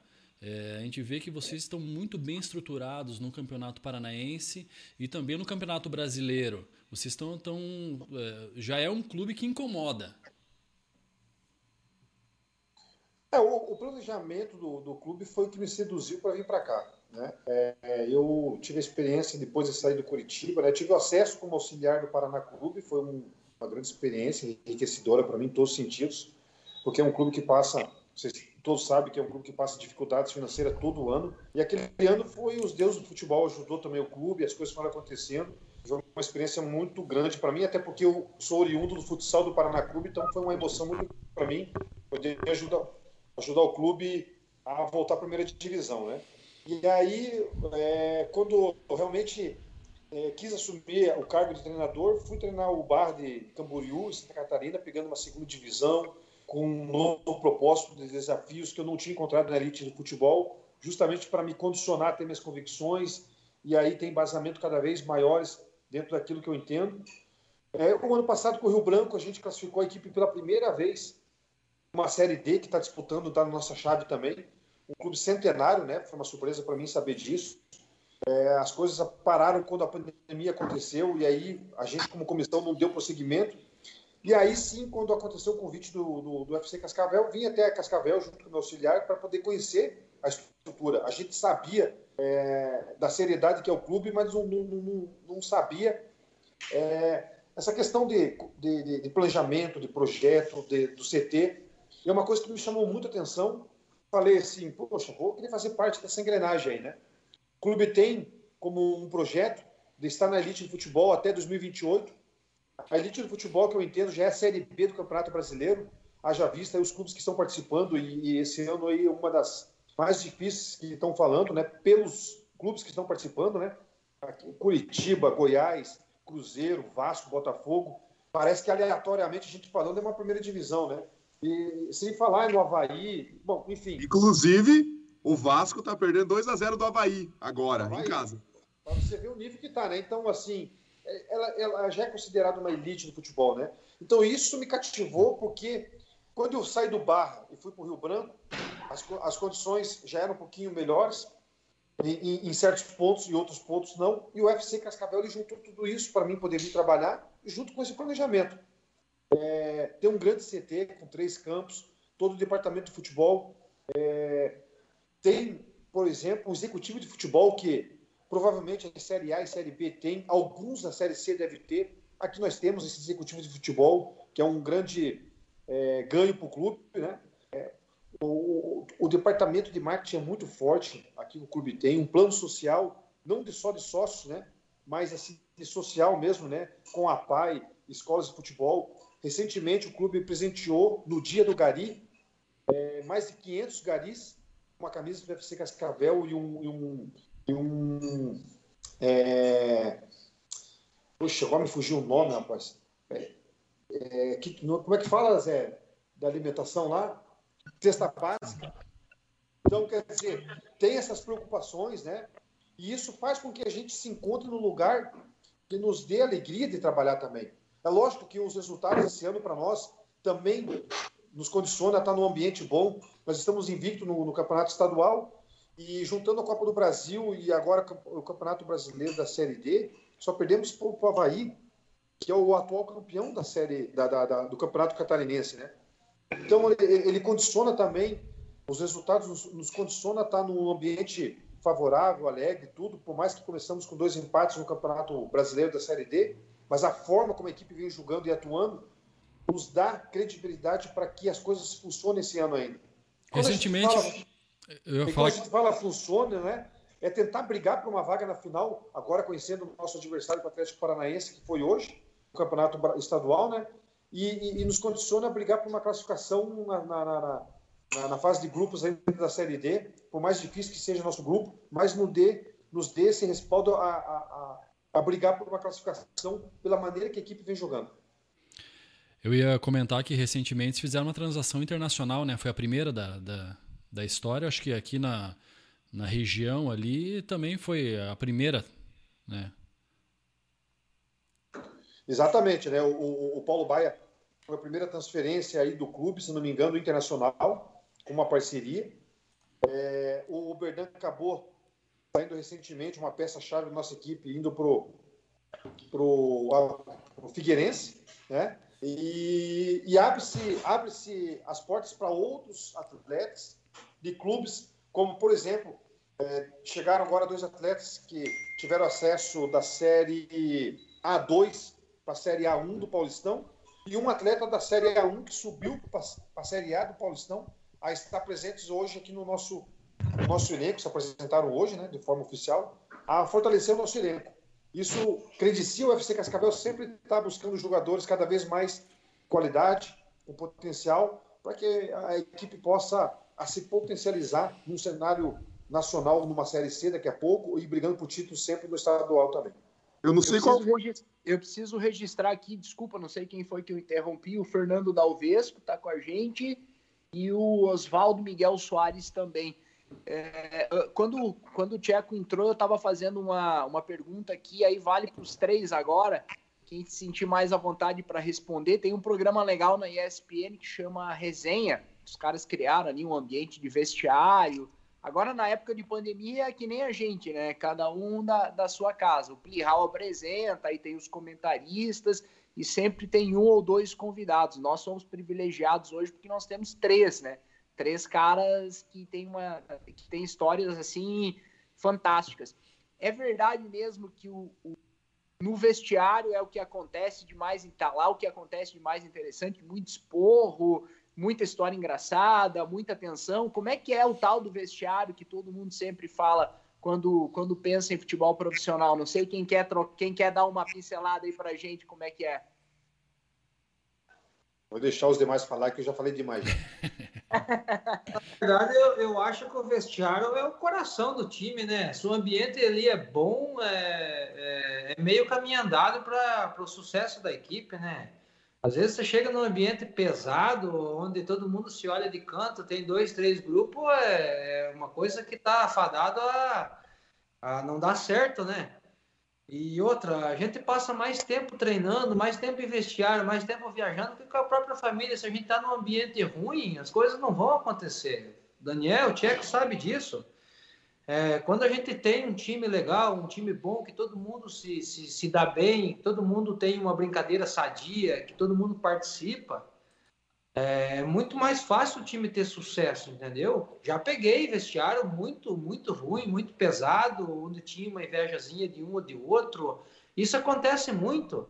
É, Ô, Gaúcho, e, na, e, na, hora que tem, e, e, na hora que tem que cobrar, que um tem que puxar a orelha do outro, como é que é? Que acho que esse que é o momento delicado, né? Tiago, isso é uma coisa que você tem que ter muito cuidado, cara. Se for fazer uma cobrança pesada, às vezes o jogador erra num jogo ali, ele não quer errar. E você chega lá no vestiário, o cara já tá arrasado por ter falhado, e você dá uma, uma, uma, uma cobrada no cara, os amigos dele podem se ficar contra você. Isso você tem que ter uma sensibilidade. O Tcheco foi capitão em muitos times aí. Às vezes fica a cargo do capitão fazer isso, o próprio treinador. Você tem que ter muito cuidado com isso. Por isso que eu sempre digo, você tem que ter uma ciência para lidar com um jogador muito delicado.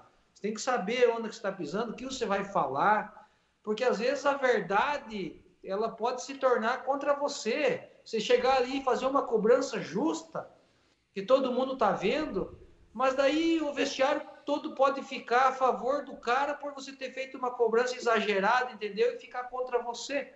Então é esse cuidado que você tem que ter de tentar manter sempre um ambiente bom.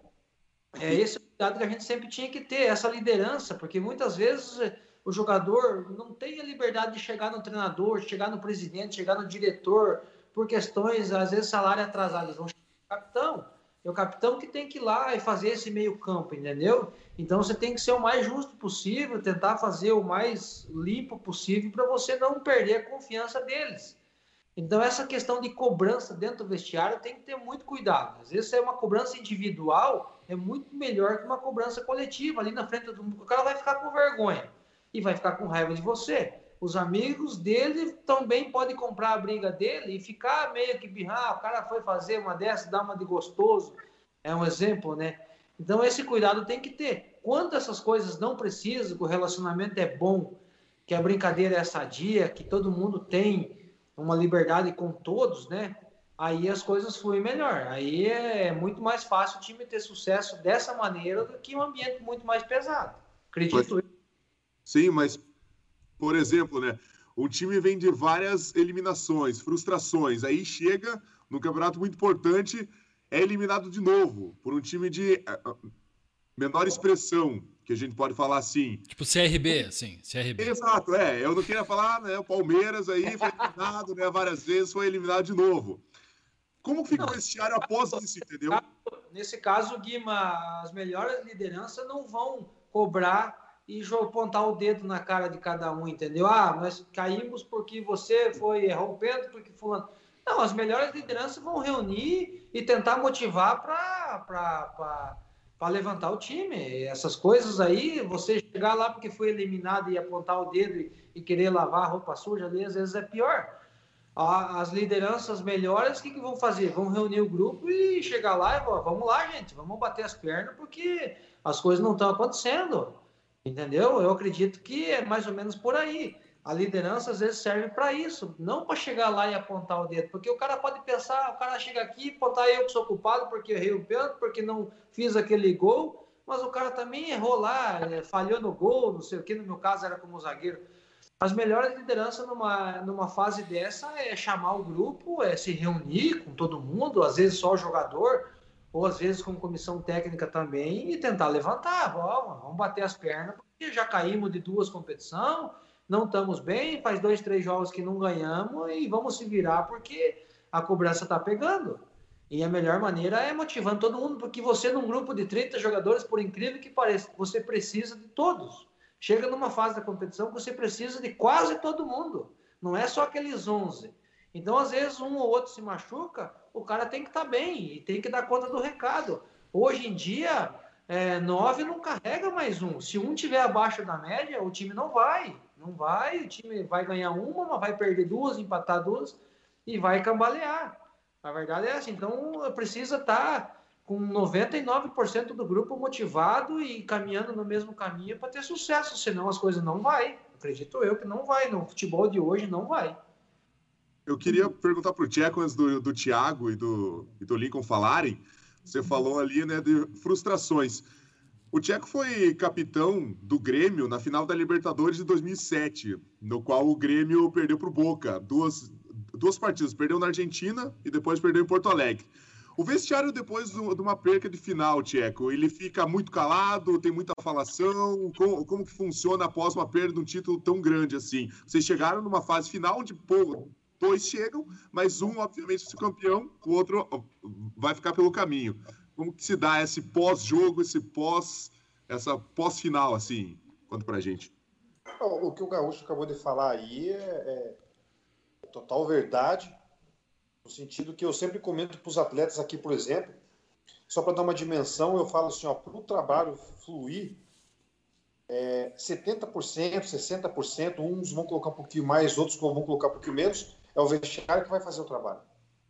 É, os outros 30% ou 40%, dentro de qualquer um colocar a colocação ali, vem a parte física, vem a parte tática, o que você pode colocar a melhor parte tática que tem, ou fazer a melhor parte de trabalho físico que você tem para esse grupo. Se o vestiário for ruim, você não vai conseguir ter êxito. Agora, se você tiver o melhor vestiário é, possível que o teu elenco pode ter, e você não tiver uma parte tática bem desenvolvida, ou uma preparação física mal desenvolvida, você vai conseguir ter os êxitos ainda. Então, acho que o, o, o vestiário realmente ele é, ele, ele é o que manda, né? E só antes de responder a sua pergunta, eu vi você assim como eu entrei falando sobre a questão. É, é, vocês estavam comentando sobre. Rapaz, eu estou com mal de Alzheimer agora, não é possível que na que eu ia falar aqui, acabei esquecendo, mas eu já me lembro já. Mas a respeito, eu, quando a, você a respeito, entrou a, a, respeito do vestiário que você estava falando. É, é, é que quando você entrou, eu ia te perguntar o que eu perguntei agora há pouco para vocês três sobre o ambiente do vestiário, se é ali que rola as maiores tretas, ah, os tá. melhores ambientes, se é ali hum. que a coisa realmente acontece. Aí o Gaúcho agora há pouquinho falou, deu umas pinceladas a respeito. É, é vem em cima disso aí do vestiário e o vestiário ruim, né? Em cima da sua pergunta, o Matheus, é, é lógico que qualquer final que você perder ou qualquer mata-mata, tipo Copa do Brasil, Libertadores, que você acaba saindo, o vestiário ele, é um clima de velório, não tem como ser diferente. Mas a nossa equipe ele tinha um vestiário tão bom e foi um dos motivos que fez chegar também à final da Libertadores, que é um, é um feito, cara, muito difícil. Se você colocar hoje aqui entre, entre os entre os é, classificados para Libertadores e apontar um campeão é, é, muito difícil quem vai chegar na final, né? A gente teve esse, esse êxito naquela, naquela ocasião. E a gente acabou perdendo, como você bem relatou aí. E sabe qual que era o nosso próximo jogo depois da final da Libertadores? Era um Grenal. na casa do, na casa do Inter, no Beira-Rio. E, e o nosso vestiário, ele ele, ele, se, ele se concretizava tão bom, tão bom, que mesmo após uma derrota, nós fomos lá no Beira Rio ganhamos de 2 a 0 do Inter.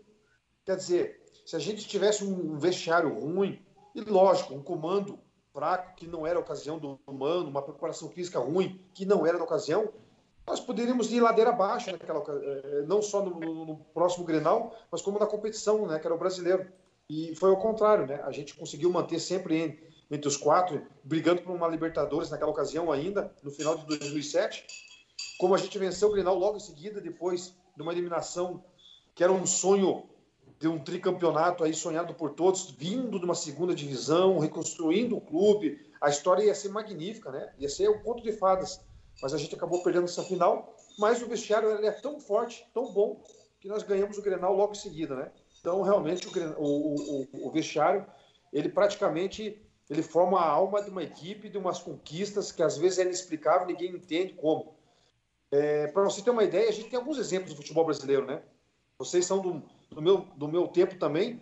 O Flamengo teve o ataque dos sonhos, foi de Mundo Romário e, e, e Sávio, e não conquistou nada. Por quê? Porque a gente sabe de histórias que o vestiário era péssimo. Então, às vezes, não adianta você ter os melhores jogadores, se o vestiário não ajudar, não vai para frente. Ô Daniel, hoje em dia, hoje em dia, de vez em quando a gente escuta aquela galera te dando sarro assim, ah, o futebol hoje tá muito mimimi, antigamente o futebol era raiz. Você acha que existe isso? Mudou muito, hoje em dia tem muita coisa diferente, vocês eram de uma época em que as coisas funcionavam de outra forma. Até que ponto faz sentido essa história de futebol mimimi futebol raiz? É, até voltando, eu acho que o que o Tiago falou tem razão. É, o, o, vestiário, é, aconteceu isso com nós no Corinthians. Em 2006, 2007, quando eu subi, é, eu lembro que estava Marcelinho Carioca, tinha Magrão, Marcelo Matos, Marinho.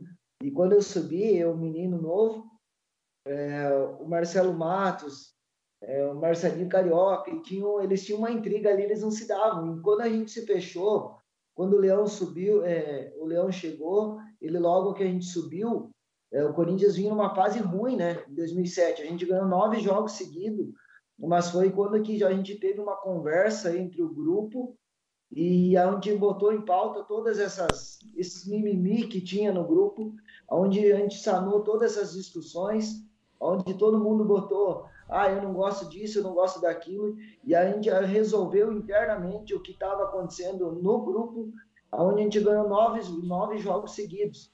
Antes disso era o Geninho, em 2006 estava o Geninho, e o time não conseguia jogar por causa de mimimi, por causa de briga interna dentro do vestiário. E quando a gente sanou essas, essas brigas aí, o time começou a andar, a gente começou a jogar, a gente teve nove vitórias seguidas, onde a gente conseguiu tirar o Corinthians da zona de rebaixamento. Só que em 2007, daí foi que daí eu já tinha saído no, no Brasileirão, o Corinthians caiu novamente. Mas isso é muito importante. O futebol é um futebol coletivo, né? Então um depende do outro, né? Mas e o Marcelinho, eu, e o Marcelinho... a pergunta que tu fez, eu acho que hoje é muito diferente, até porque eu trabalho com, com base, tenho ido nas URGS, hoje, inclusive, hoje é engraçado você acabou de falar uma coisa é, que aconteceu hoje ali na minha escola. Chegou um pai de um menino ali, ah, esse menino estava em tal lugar aqui e tal, e tem 16 anos, só que ele eu trouxe ele aqui, o que que tu acha? Dá uma olhada nele e tal. Ele saiu, eu falei, mas por que que tu saiu de lá? Ah, eu saí de lá porque o treinador que veio do Rio Grande do Sul, eu não gostei dele, ele me falava umas coisas. Eu falei, pois é, mas se eu se acontecesse isso comigo, na minha época, eu passava, até próprio no Corinthians, o Adailton Madeira, ele ganhou três, quatro taças São Paulo com, com, com o Corinthians, ele não gostava de mim. Mas eu entendi, depois, quando eu entendi que eu não estava numa fase boa, e eu comecei a jogar, e depois ele chegou e falou, Grando, é, a partir de hoje você tem lugar no meu time. Se toda vez, hoje, se você falar algo meio diferente para qualquer menino da base aí, ah, porque a linguagem do futebol muitas vezes não é por favor, vem aqui. Hoje é processo, hoje é não sei o quê. E eu ah, realmente, antigamente era diferente. As coisas eram um pouco mais brutas e você tinha que aprender a lidar com as situações difíceis, né? É, baixar a cabeça, saber escutar e, e seguir em frente. Hoje, se você não tomar cuidado, você não consegue. A linguagem do futebol mudou muito, né? Eu tive escolas aí que eu fui, tem que chamar de coach, tem que chamar não sei do que, porque senão você pode receber até um processo. Então, eu acho que hoje está muito mimimi mesmo. É, se mudasse algumas coisas, voltasse um pouco do futebol raiz, talvez algumas. Eu, eu sou muito a favor do, do futebol de base, né? É, Para as categorias de base, é, voltar a ter um. Hoje é muita força física, né? Hoje eu o futebol mudou um pouco, mas o raiz tem que voltar um pouco, sim. Posso fazer mais uma? Fica bom. Ô, Tcheco, tem muita uh, defasagem hoje no futebol brasileiro e a minha pergunta eu vou explicar melhor para ela ser mais clara a gente está muito atrasado em relação à Europa, principalmente Europa, talvez algum outro lugar em termos de pensamento de jogo, disposição de time, é, potencial ofensivo, estruturação defensiva. Olhando assim para o que se fala em futebol moderno, você que, que hoje comanda um time, a gente está atrasado ou um pouco é a mídia que, que carrega demais essa discussão? Ó, Tiagão, eu não sei se vocês viram é, o Bem Amigos nessa segunda-feira. Estava o treinador atlético paranaense lá, o Antônio Oliveira. E foi perguntado um pouco uma situação em cima disso, em outras palavras, é lógico para ele, né? É, como é que ele viu o futebol europeu e viu o futebol brasileiro, já que ele já está aqui desde o ano passado, quando ele veio para o Santos com o auxiliar do Gesualdo, depois veio para o Atlético, né? E hoje se encontra como primeiro treinador. É, e, e, e, nas palavras dele, né? É, ele não vê diferença em termos de futebol. O que tem de diferença são escolas. Porque a modernidade e as informações que nós temos, temos de curso e de informações de todos os clubes, via internet, ou via intercâmbio, ou via, é, é, às vezes, questões pessoais de poder assistir treinos né, dentro dos clubes, elas são praticamente a, mesmas situações, só que colocando nas ideias dos treinadores, né? E aí o Antônio ontem, o professor Antônio, o Atlético Paranaense, até acabou passando isso. É, é uma coisa mundial. É, eu me lembro que se discutia muito que talvez o Gaúcho e o, o próprio Daniel pode me ajudar nisso, quando a gente começava às vezes o treinamento, os jogadores dentro da sua boleiragem começavam a falar assim, ó, vou dar um passe europeu. E o que, que se baseava esse passe europeu? Era um passe forte, certo? Só que dentro das condições que os campos europeus davam para eles, e também dentro de que os campos lá eram padrão FIFA, sendo que os nossos não eram padrão FIFA na nossa época, né? Haja visto o Maracanã, o, o a Fonte Nova, o, o, o Serra Dourada, é, o próprio, o próprio Beira Rio, a gente falava até, ó, vai ter o lançamento, não desiste que a bola não vai sair. Aí, quando a Copa do Mundo veio para o Brasil, se padronizou mais aqui o, os tamanhos dos campos e começou-se a molhar mais os gramados antes dos jogos, coisas que na Europa já se fazia há algum tempo. E aí, por isso, o passe europeu. É, e aí, com o tempo, foi se padronizando o quê? A intensidade nos trabalhos, nos treinos, a condição física foi se igualando. Então, eu acho que não tem muita diferença nesse sentido. O que tem de diferença são as escolas. As escolas a escola brasileira é diferente da escola portuguesa, que é diferente da escola inglesa. Eu não vejo muito questão de, de, de diferença. E até mesmo as, questão, as questões de treinadores para se manter no cargo. Hoje em dia, a gente vê que os treinadores europeus acabam dançando também tanto quanto a, a escola brasileira. Um pouco menos, porque se tem essa cultura, mas acaba também dançando. As questões críticas por parte da imprensa, elas são tão fortes quanto é aqui também. Só que a gente quer sempre falar da. Ah, porque lá na Europa se faz assim, se faz assado. Só que o, o próprio Guardiola fala e comenta nos seus livros, nos seus documentários, que ele copiava as questões do futebol brasileiro desde o tempo de 82, né? Tanto é que se tem, é, por falas dele, que o tic-tac foi muito baseado em cima da, da escola do Tele Santana na Copa de 82, e a gente quer copiar deles o que eles copiavam da gente. Então acho que a gente é pouco valorizado nesse sentido, sabe? Eu acho que é, assim, eu procuro valorizar muito o que é nosso. Valorizo muito o que é nosso. Vou dar um exemplo muito básico. Estava numa entrevista aqui agora e foi colocado esse pauta. O time do Inter é, é um time que é, vem sofrendo com os resultados de títulos há algum tempo. É, qual que foi o penúltimo treinador do Inter? Um estrangeiro. Aí colocaram o Abelão. Trouxe é, o Inter a uma final de Copa do Brasil, uma final de é, um vice-campeonato do Campeonato Brasileiro, tendo em vista tudo que aconteceu no último jogo do, do Inter. E olha que eu sou gremista, para defender o Inter, eu tenho que estar com a cabeça bem, bem tranquila para responder isso, né? E agora o último treinador foi um treinador também estrangeiro. É, e, e, foi colocado isso no, no, na, na, roda, né? Na, na, mesa. Quem que acharia que poderia ser um treinador do Inter? Para mim, no, melhor, no, no, momento que vive o Inter, é um treinador que tem é, é, uma história com o Inter. O Abel ele conseguiu chegar a essas finais porque ele tem uma identificação com o Inter. É, e parece que agora só o treinador estrangeiro vai resolver com metodologia ou com alguma coisa nova dentro do futebol para inventar a roda. Eu não entendo assim dessa maneira. Porque para colocar sua metodologia ou tudo mais que os senadores estrangeiros querem colocar, tem que ter, tem que ter jogador para funcionar as coisas. E na maioria das vezes, eles que vêm de fora não conhecem os jogadores brasileiros, não entendem como é a característica deles e principalmente a identificação que precisa e necessita de um clube agora. O, o Inter necessita nada mais, nada menos, na minha modesta opinião, com um treinador identificado com o clube, que já sabe como é que é o histórico dos jogadores que estão ali, que necessitam simplesmente de confiança para desempenhar o futebol.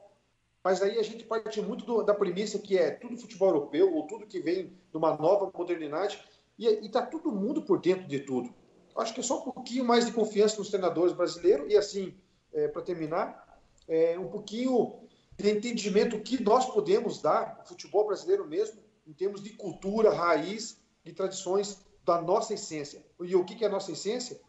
É, é deixar os caras jogar um pouco também. Então, partindo dessa premissa de futebol europeu versus futebol brasileiro, vocês acham que o futebol brasileiro está muito pragmático? Porque a gente sempre teve grandes jogadores que foram diferenciados. Por exemplo, a gente teve o Ronaldinho Gaúcho, que para mim foi o maior showman, artista da bola, que eu vi jogar, um cara que tinha alegria, que jogava com alegria. Teve o Robinho, agora tem o Neymar, mas eu não, eu não, sei se na opinião de vocês falta esse futebol mais alegre que o Brasil tinha uma vez. Parece que hoje isso não existe mais. Não sei qual é a opinião de vocês a respeito disso aí.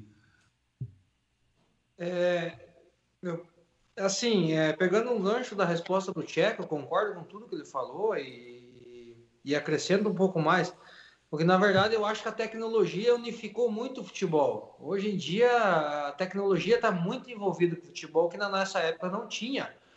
Hoje, um clube grande, onde tem alguns jogadores que têm reposição, quem escala o time é o fisiologista. O cara treina lá um pouquinho, tá com um pouquinho num jogo lá que foi desgastante, tá com um pouquinho de acidose, no próximo já não pode jogar. Na nossa época não tinha isso. Quem decidia se jogava não era o próprio jogador treinador encostava no cara e daí, tá cansado? Não tá?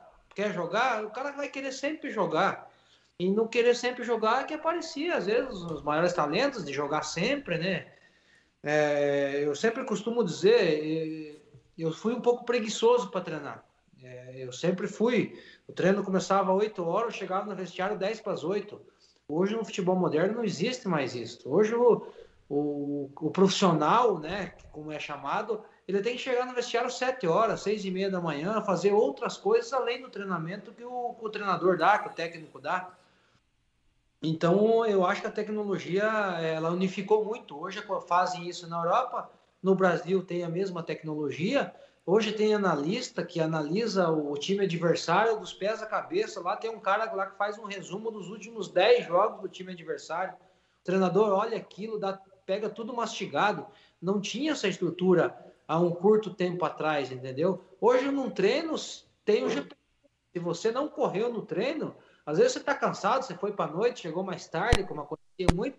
O cara quer dar um miguezinho, treinar um pouco menos hoje, porque saiu ontem. O cara lá passa o GPS e vê que você fez um quilômetro no treino. Então não tem mais como enganar. Hoje não tem mais aventureiro, não tem mais o antiprofissional. Esse tipo de jogador não existe mais, entendeu? E quanto ao futebol brasileiro, meu Deus, o pessoal aprendeu a jogar futebol olhando o nosso. Por que, que nós vamos agora querer copiar o deles? É, tá aí o Guardiola, considerado, que nem o Tcheco falou, o melhor treinador do mundo, mas ele tirou do nosso modelo para implantar o dele, praticamente, entendeu? Então eu acho que nós temos que confiar no que nós temos, no que nós somos, no nosso futebol brasileiro, é, na minha época, por exemplo, a gente sempre dizia que tinha os grandes treinadores. Na época, o, o grande treinador nosso era o Luxemburgo, o Filipão. É, o, é, eles tinham um estilo de trabalho.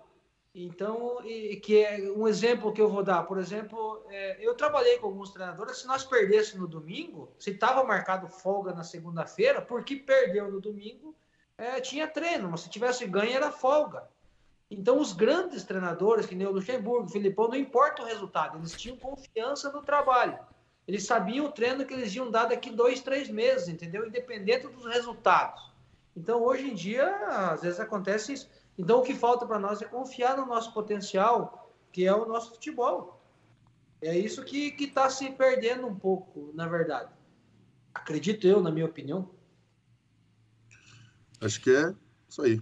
Tem uma pergunta aqui é, para o Tcheco, Mário Celso Petralha, acho que é. Ele quer perguntar qual é a escalação do próximo jogo. Não, brincadeira. Não, eu posso responder. Sim.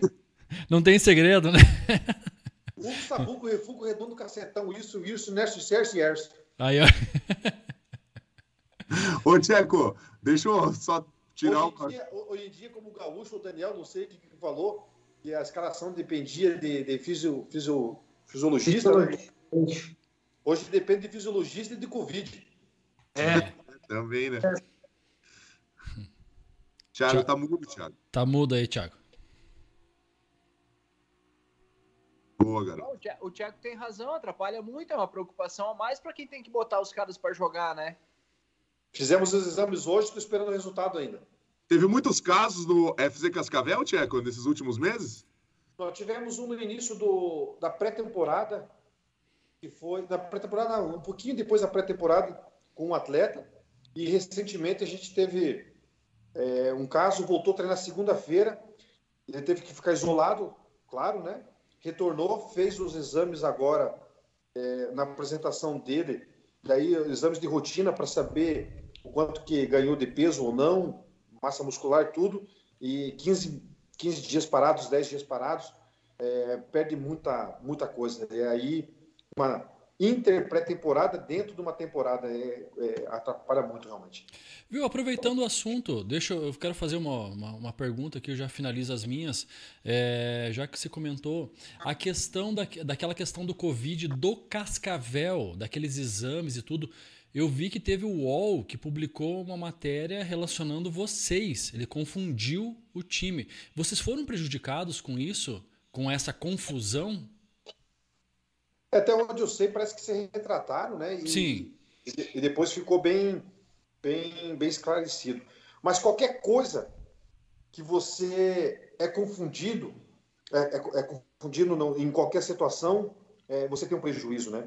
É, tinha um, um gremista que nas minhas redes sociais, às vezes vem. Eu tento responder a maioria deles quando é possível e eu sempre dou essa atenção. Até relatou, estava no táxi, está vendo notícia, quando eu vi é, o Cascavel foi punido, aquela coisa toda que foi o CCR aqui, né?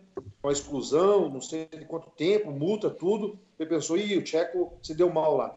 E aí depois que eu postei na minha rede social, esclarecendo que era um outro Cascavel, tudo, ele falou, oh, ainda bem que você se colocou aí, porque eu pensei que era teu time, tudo. Mas até explicar isso para a maioria que não me segue ou não tem conhecimento, é, é- é realmente uma, uma coisa muito negativa, até entender que não é nosso clube. Maravilha. Eu só perguntar uma coisa pra você, Tcheco. O Riquelme jogava muita bola mesmo ou era mais mídia em cima dele? Não, quem, quem, quem jogava, era- quem, quem jogava era, era, era, era o, o Lucas Leiva, o Sandro Goiano. Ele brincava de jogar. Não é O bicho brincadeira. é, o bicho é bom, né? Cara, o- cara, ele ele foi cam- campeão da Libertadores o quê? Três vezes, se não me engano? É, eu acho que foi isso aí. Eu acho que são três.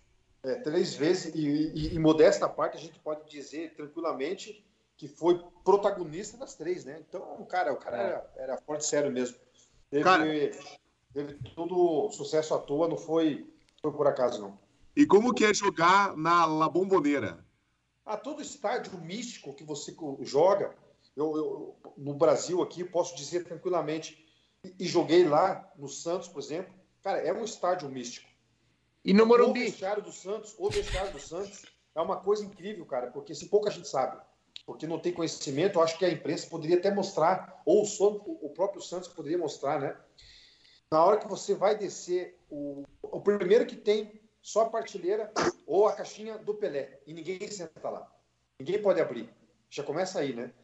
Na hora que você vai descer as escadarias do, do, do, do estádio, tem uma foto que é, é bem na entrada da, da, da, da descida, assim, e, e- e tem um flash preto e branco, o time do, do tempo do Pelé descendo, e na hora que você vai subir, eles, eles subindo também. Cara, é uma magia, é uma coisa incrível que tem de você imaginar que você está pisando no mesmo lugar que aquele o rei do futebol desceu, né, cara? E aquele time histórico, né? Então é uma é uma é um, é um estádio que tem uma magia, uma sinergia também incrível. Cara, o Maracanã por si só, né? Pela história que tem, é, ela Bomboneira ele faz parte desse, desse desses estádios aí que tem uma uma, é, uma, uma história fenomenal dentro do esporte que é o que a gente pratica, que é o futebol, né? Aí a torcida, aquela coisa toda, não é à toa. Olha, Sim. eu fui bater o escanteio, eu nunca tomei tanta gusparada na minha vida como foi só aquele escanteio. O segundo escanteio que eu fui bater, eu esperei o time todo chegar. Falei, não, primeiro vocês entram, depois eu vou. Eu vou, eu vou tomar menos cusparada. Por mais que os caras ali, os, os policiais ficam com aqueles protetor tudo, mas eles deixam passar um pouquinho, né, cara? Tá jogando na casa dos caras, os caras são complicados, né? Mas é, mas é a situação da Libertadores, assim. Mas é realmente é um estádio que tem uma magia incrível, dentre outros estádios. O Olímpico, para mim, cara, eu, eu, eu, vivi ali quatro anos, né, cara? Eu perdi quatro partidas dentro do Olímpico. Então, ele tem um histórico forte. Muitos atletas relataram que às vezes, cara, jogar ali é complicado, é aquela coisa toda. Mas por quê? Porque a torcida criava aquela atmosfera. E era uma, e era uma atmosfera hostil esportiva. Eu nunca vi alguém relatar assim fora desse padrão. Às vezes, às vezes quebrou uma janela de um ônibus, alguma coisa toda lá, que que isso faz em todo o clube, mas assim, cara, o Olímpico, para mim, particularmente, também tinha essa sinergia, sabe? Mas a, a, a, a Bomboneira, com certeza, está dentro desses estádios assim incríveis. Chegou a usar 10 no Santos? Chegou o quê? A usar a camisa 10 no Santos? Não, eu usei só a 11 e a 7. Ah. A, a, a 10 eu cheguei a usar. É, eu me senti muito lisonjeado de, do Pelé ter assistido dois jogos nossos ali. E, mas incrível ainda. É, o Pequeno Príncipe, que é um hospital de Curitiba, né, que é para crianças, ele é uma referência na América Latina. Ele tem um, ele tem um, um, um plano, um, plano, um projeto social com o Pelé, que é Gols pela Vida. O Pelé cedeu todos os direitos por esse Gols pela Vida. E eu, Ricardinho, o Alex, nós somos padrinhos desse projeto, né? E o que é esse Gols pela Vida? É, provavelmente o Pelé fez um gol no dia que você nasceu. Provavelmente. E aí tem uma medalha que é de ouro, de prata ou de bronze, que você pode comprar, e aí todo o dinheiro é revertido para o hospital. Lógico que a medalha de ouro é um pouquinho mais cara, de prata tem seu valor, e a de bronze o seu valor que é mais barato. Mas com certeza o Pelé fez um gol. Aí você compra essa medalha, no dia que ele fez o gol, é, específica para você, marcado o dia e contra quem que foi, né? E aí, num jantar desses, o Pelé estava lá, como a gente é padrinho, a gente estava presente, e aí conheci ele pessoalmente. Cara, pô, é, foi um dos caras assim que eu tive, com certeza, que o futebol me deu como presente conhecer o, o Pelé, né, cara? E aí, meu, é uma coisa assim surreal. Por isso que eu sou santista, né? Só de ver o Tcheco falar, eu já fico arrepiado, imagina que ah, tá louco, cara. Vale a pena, vale a pena conhecer o vestiário, vale a pena conhecer o museu. Cara, é, é, é fenomenal. Cara, é fenomenal. E o Santos, para mim, é um dos poucos clubes que tem história do passado e do presente. É verdade. É, é, é, raro acontecer isso com os clubes que a gente tem assim conhecimento assim, seja no mundial. É, são raros os clubes, né? O, o, Santos ainda, e ele tem, eu, eu vi esse, pouco tempo atrás aí que o Santos está querendo fazer um projeto de, de estádio. É, eu pude visitar alguns, alguns clubes lá na, na, na, Inglaterra quando eu fui fazer intercâmbio no futebol. Fiquei quase, quase um mês. A maioria dos clubes que tem histórias, eles não demoliram o vestiário. Fizeram o estádio, tudo, mas o vestiário continuou o mesmo. E é uma simbologia tão grande que vocês não têm ideia. É, tem a ver com o que a gente falou antes, né? Que no vestiário acontece muita coisa.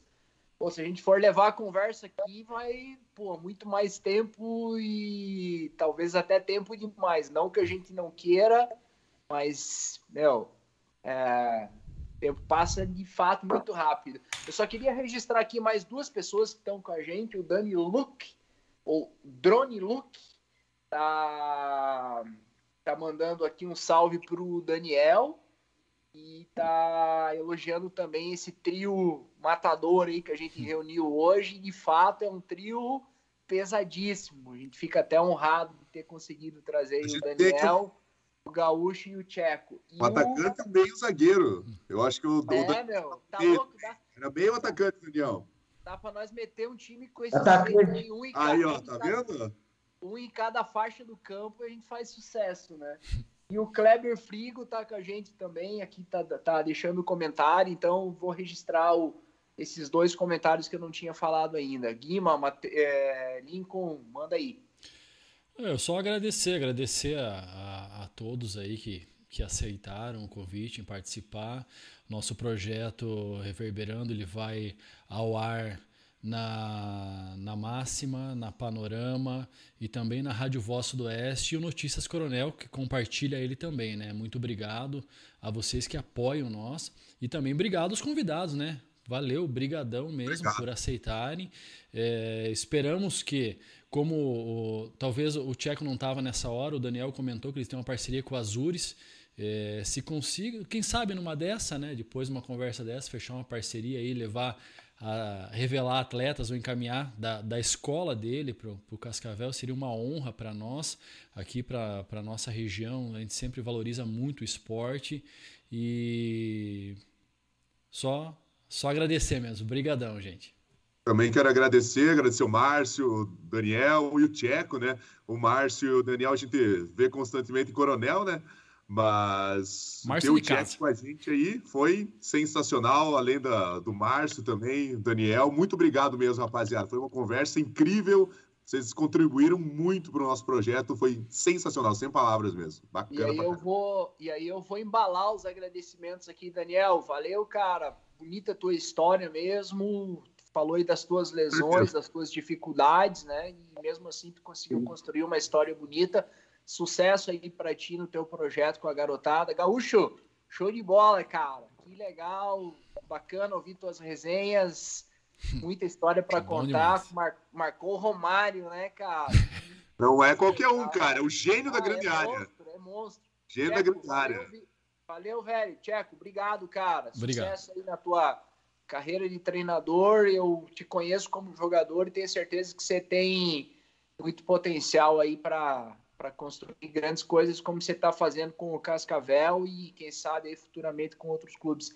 Cara, a gente só tem que agradecer porque, como eu falei, juntar um trio desse aí é muito difícil, a gente fica muito honrado. Obrigado, obrigado mesmo por, por vocês estarem aqui com a gente. Um grande abraço aí para vocês. Da minha parte também para vocês aí, o Lincoln, o Thiago, o Guima, Daniel também aí, desejar boa sorte nesse projeto que ele está fazendo aí.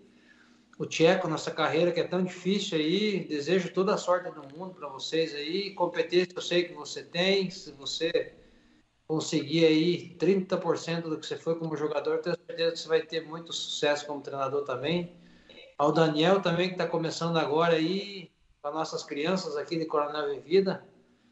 É, desejo todo sucesso do mundo e sempre que precisar da sabe que está à disposição. Obrigado, foi muito bom ter participado. Conversa, como você falou, se a gente fica aqui, vai até meia-noite e ainda vamos mais para Minha parte também, obrigado. É... Agradecer a oportunidade que vocês estão nos dando, né? Agradecer ao Márcio, nós somos amigos, é, somos primo, parentes, vivemos na mesma comunidade, né? Estamos sempre juntos. Ao Tcheco, na verdade, tive a oportunidade de ver você sempre jogando, né? É, sempre foi um prazer, sempre te admirei como jogador e fico feliz de saber que você está aqui perto de nós, né? Aqui em Cascavel, dá 200 e pouquinhos quilômetros, né? E tomara que se concretize esse sonho aí do Cascavel, juntamente com Azures, que eles cheguem o mais breve possível à elite do futebol, que é mais uma cidade, é mais um clube aí que a gente pode aqui perto do Sudoeste, aí que a gente pode estar acompanhando, levando as nossas crianças, levando nossos filhos, é, e admirar o futebol, que é o que a gente ama, é o que eu amo, é o que eu gosto de fazer. Então, muito obrigado, que Deus abençoe, Tiago, que você possa ter sucesso aí no Cascavel e que antes de 2028 o Cascavel já esteja na elite do futebol. O Márcio, um abraço, Deus abençoe vocês. Mandar um abração para todo mundo também, Thiago, Matheus, rapaziada aí. Dani, vai ser um. Eu vou ter mais conhecimento do seu projeto. É, o Azul, com certeza, vai ser um grande de clube no nosso estado pela organização, seriedade. Conheço é, os profissionais responsáveis por lá. Tive o prazer de conhecer antes de, de tudo isso funcionar. É, com certeza já conseguiu seu êxito, que é uma série D para o ano que vem, vai vir forte, com certeza, vai, vai incomodar muita gente. É, o UFC Cascavel vai tentar fazer uma situação já de projetos com crianças muito grande, tem só na cidade, mas que é na região, muito legal aqui. Eu vou ficar, vou ter mais conhecimento, Dani, prazer te ver aqui e saber que você está adiante dessas crianças também. Gaúcho também, prazer falar com você. É, todo sucesso na empreitada de todos. A gente só deseja o bem e, em cima de tudo, saúde nesse momento que a gente vive nessa pandemia maldita que, se Deus quiser, vai acabar logo, logo com a vacina, tudo. É o que a gente sempre fala para todos que estão ouvindo aí, se cuidem. Vira e mexe, pensa que está tudo bem já e não está. Ainda mais de 2 mil mortes por dia, né? É sempre a mensagem que a gente acaba deixando aí. Um grande prazer. Desculpa ter entrado depois, estamos compromissos aqui com outras, é isso. outra rádio também. Mas foi um grande prazer bater esse papo aí com vocês aí. Valeu, obrigado. Ô, antes, do, antes do Lincoln encerrar, ô Tcheco, não precisa se desculpar. A gente que agradece aí você ter conseguido encaixar no seu tempo uma participação conosco. A Íria Terezinha, é, acho que é Caxan, da Mota, tá com a gente. Minha e, sogra. Minha sogra do Márcio. E para encerrar, o. Aí, ó, dois. Eu ia falar um só, já chegar no dois. Roberto Machado, que tá escreve... escreveu aqui que chegou atrasado. Não, Roberto. Chegou em tempo, torcedor do Furacão. E o nosso grande companheiro Marcos Meller, gremista oh. roxo, entendedor de futebol, fez um reverberando muito legal com a gente. E é. e é fã do. É fã, não, ele é gremista, assim, ao extremo, tá mandando um alô pro Tcheco e tá dizendo aqui para me cornetar que o Tcheco fez um golaço contra o São Paulo na Liberta de 2017. Se eu não me engano, foi o segundo gol, eu acho, cara. Gol que selou a classificação. É isso aí, é isso aí. Obrigado, Meler, Roberto e a Ilha que chegaram por último e os outros a gente já conseguiu registrar. É isso aí, gente. Valeu mais uma vez. Muito obrigado. E estando tudo justo e perfeito, encerramos mais um Reverberando. Um grande abraço.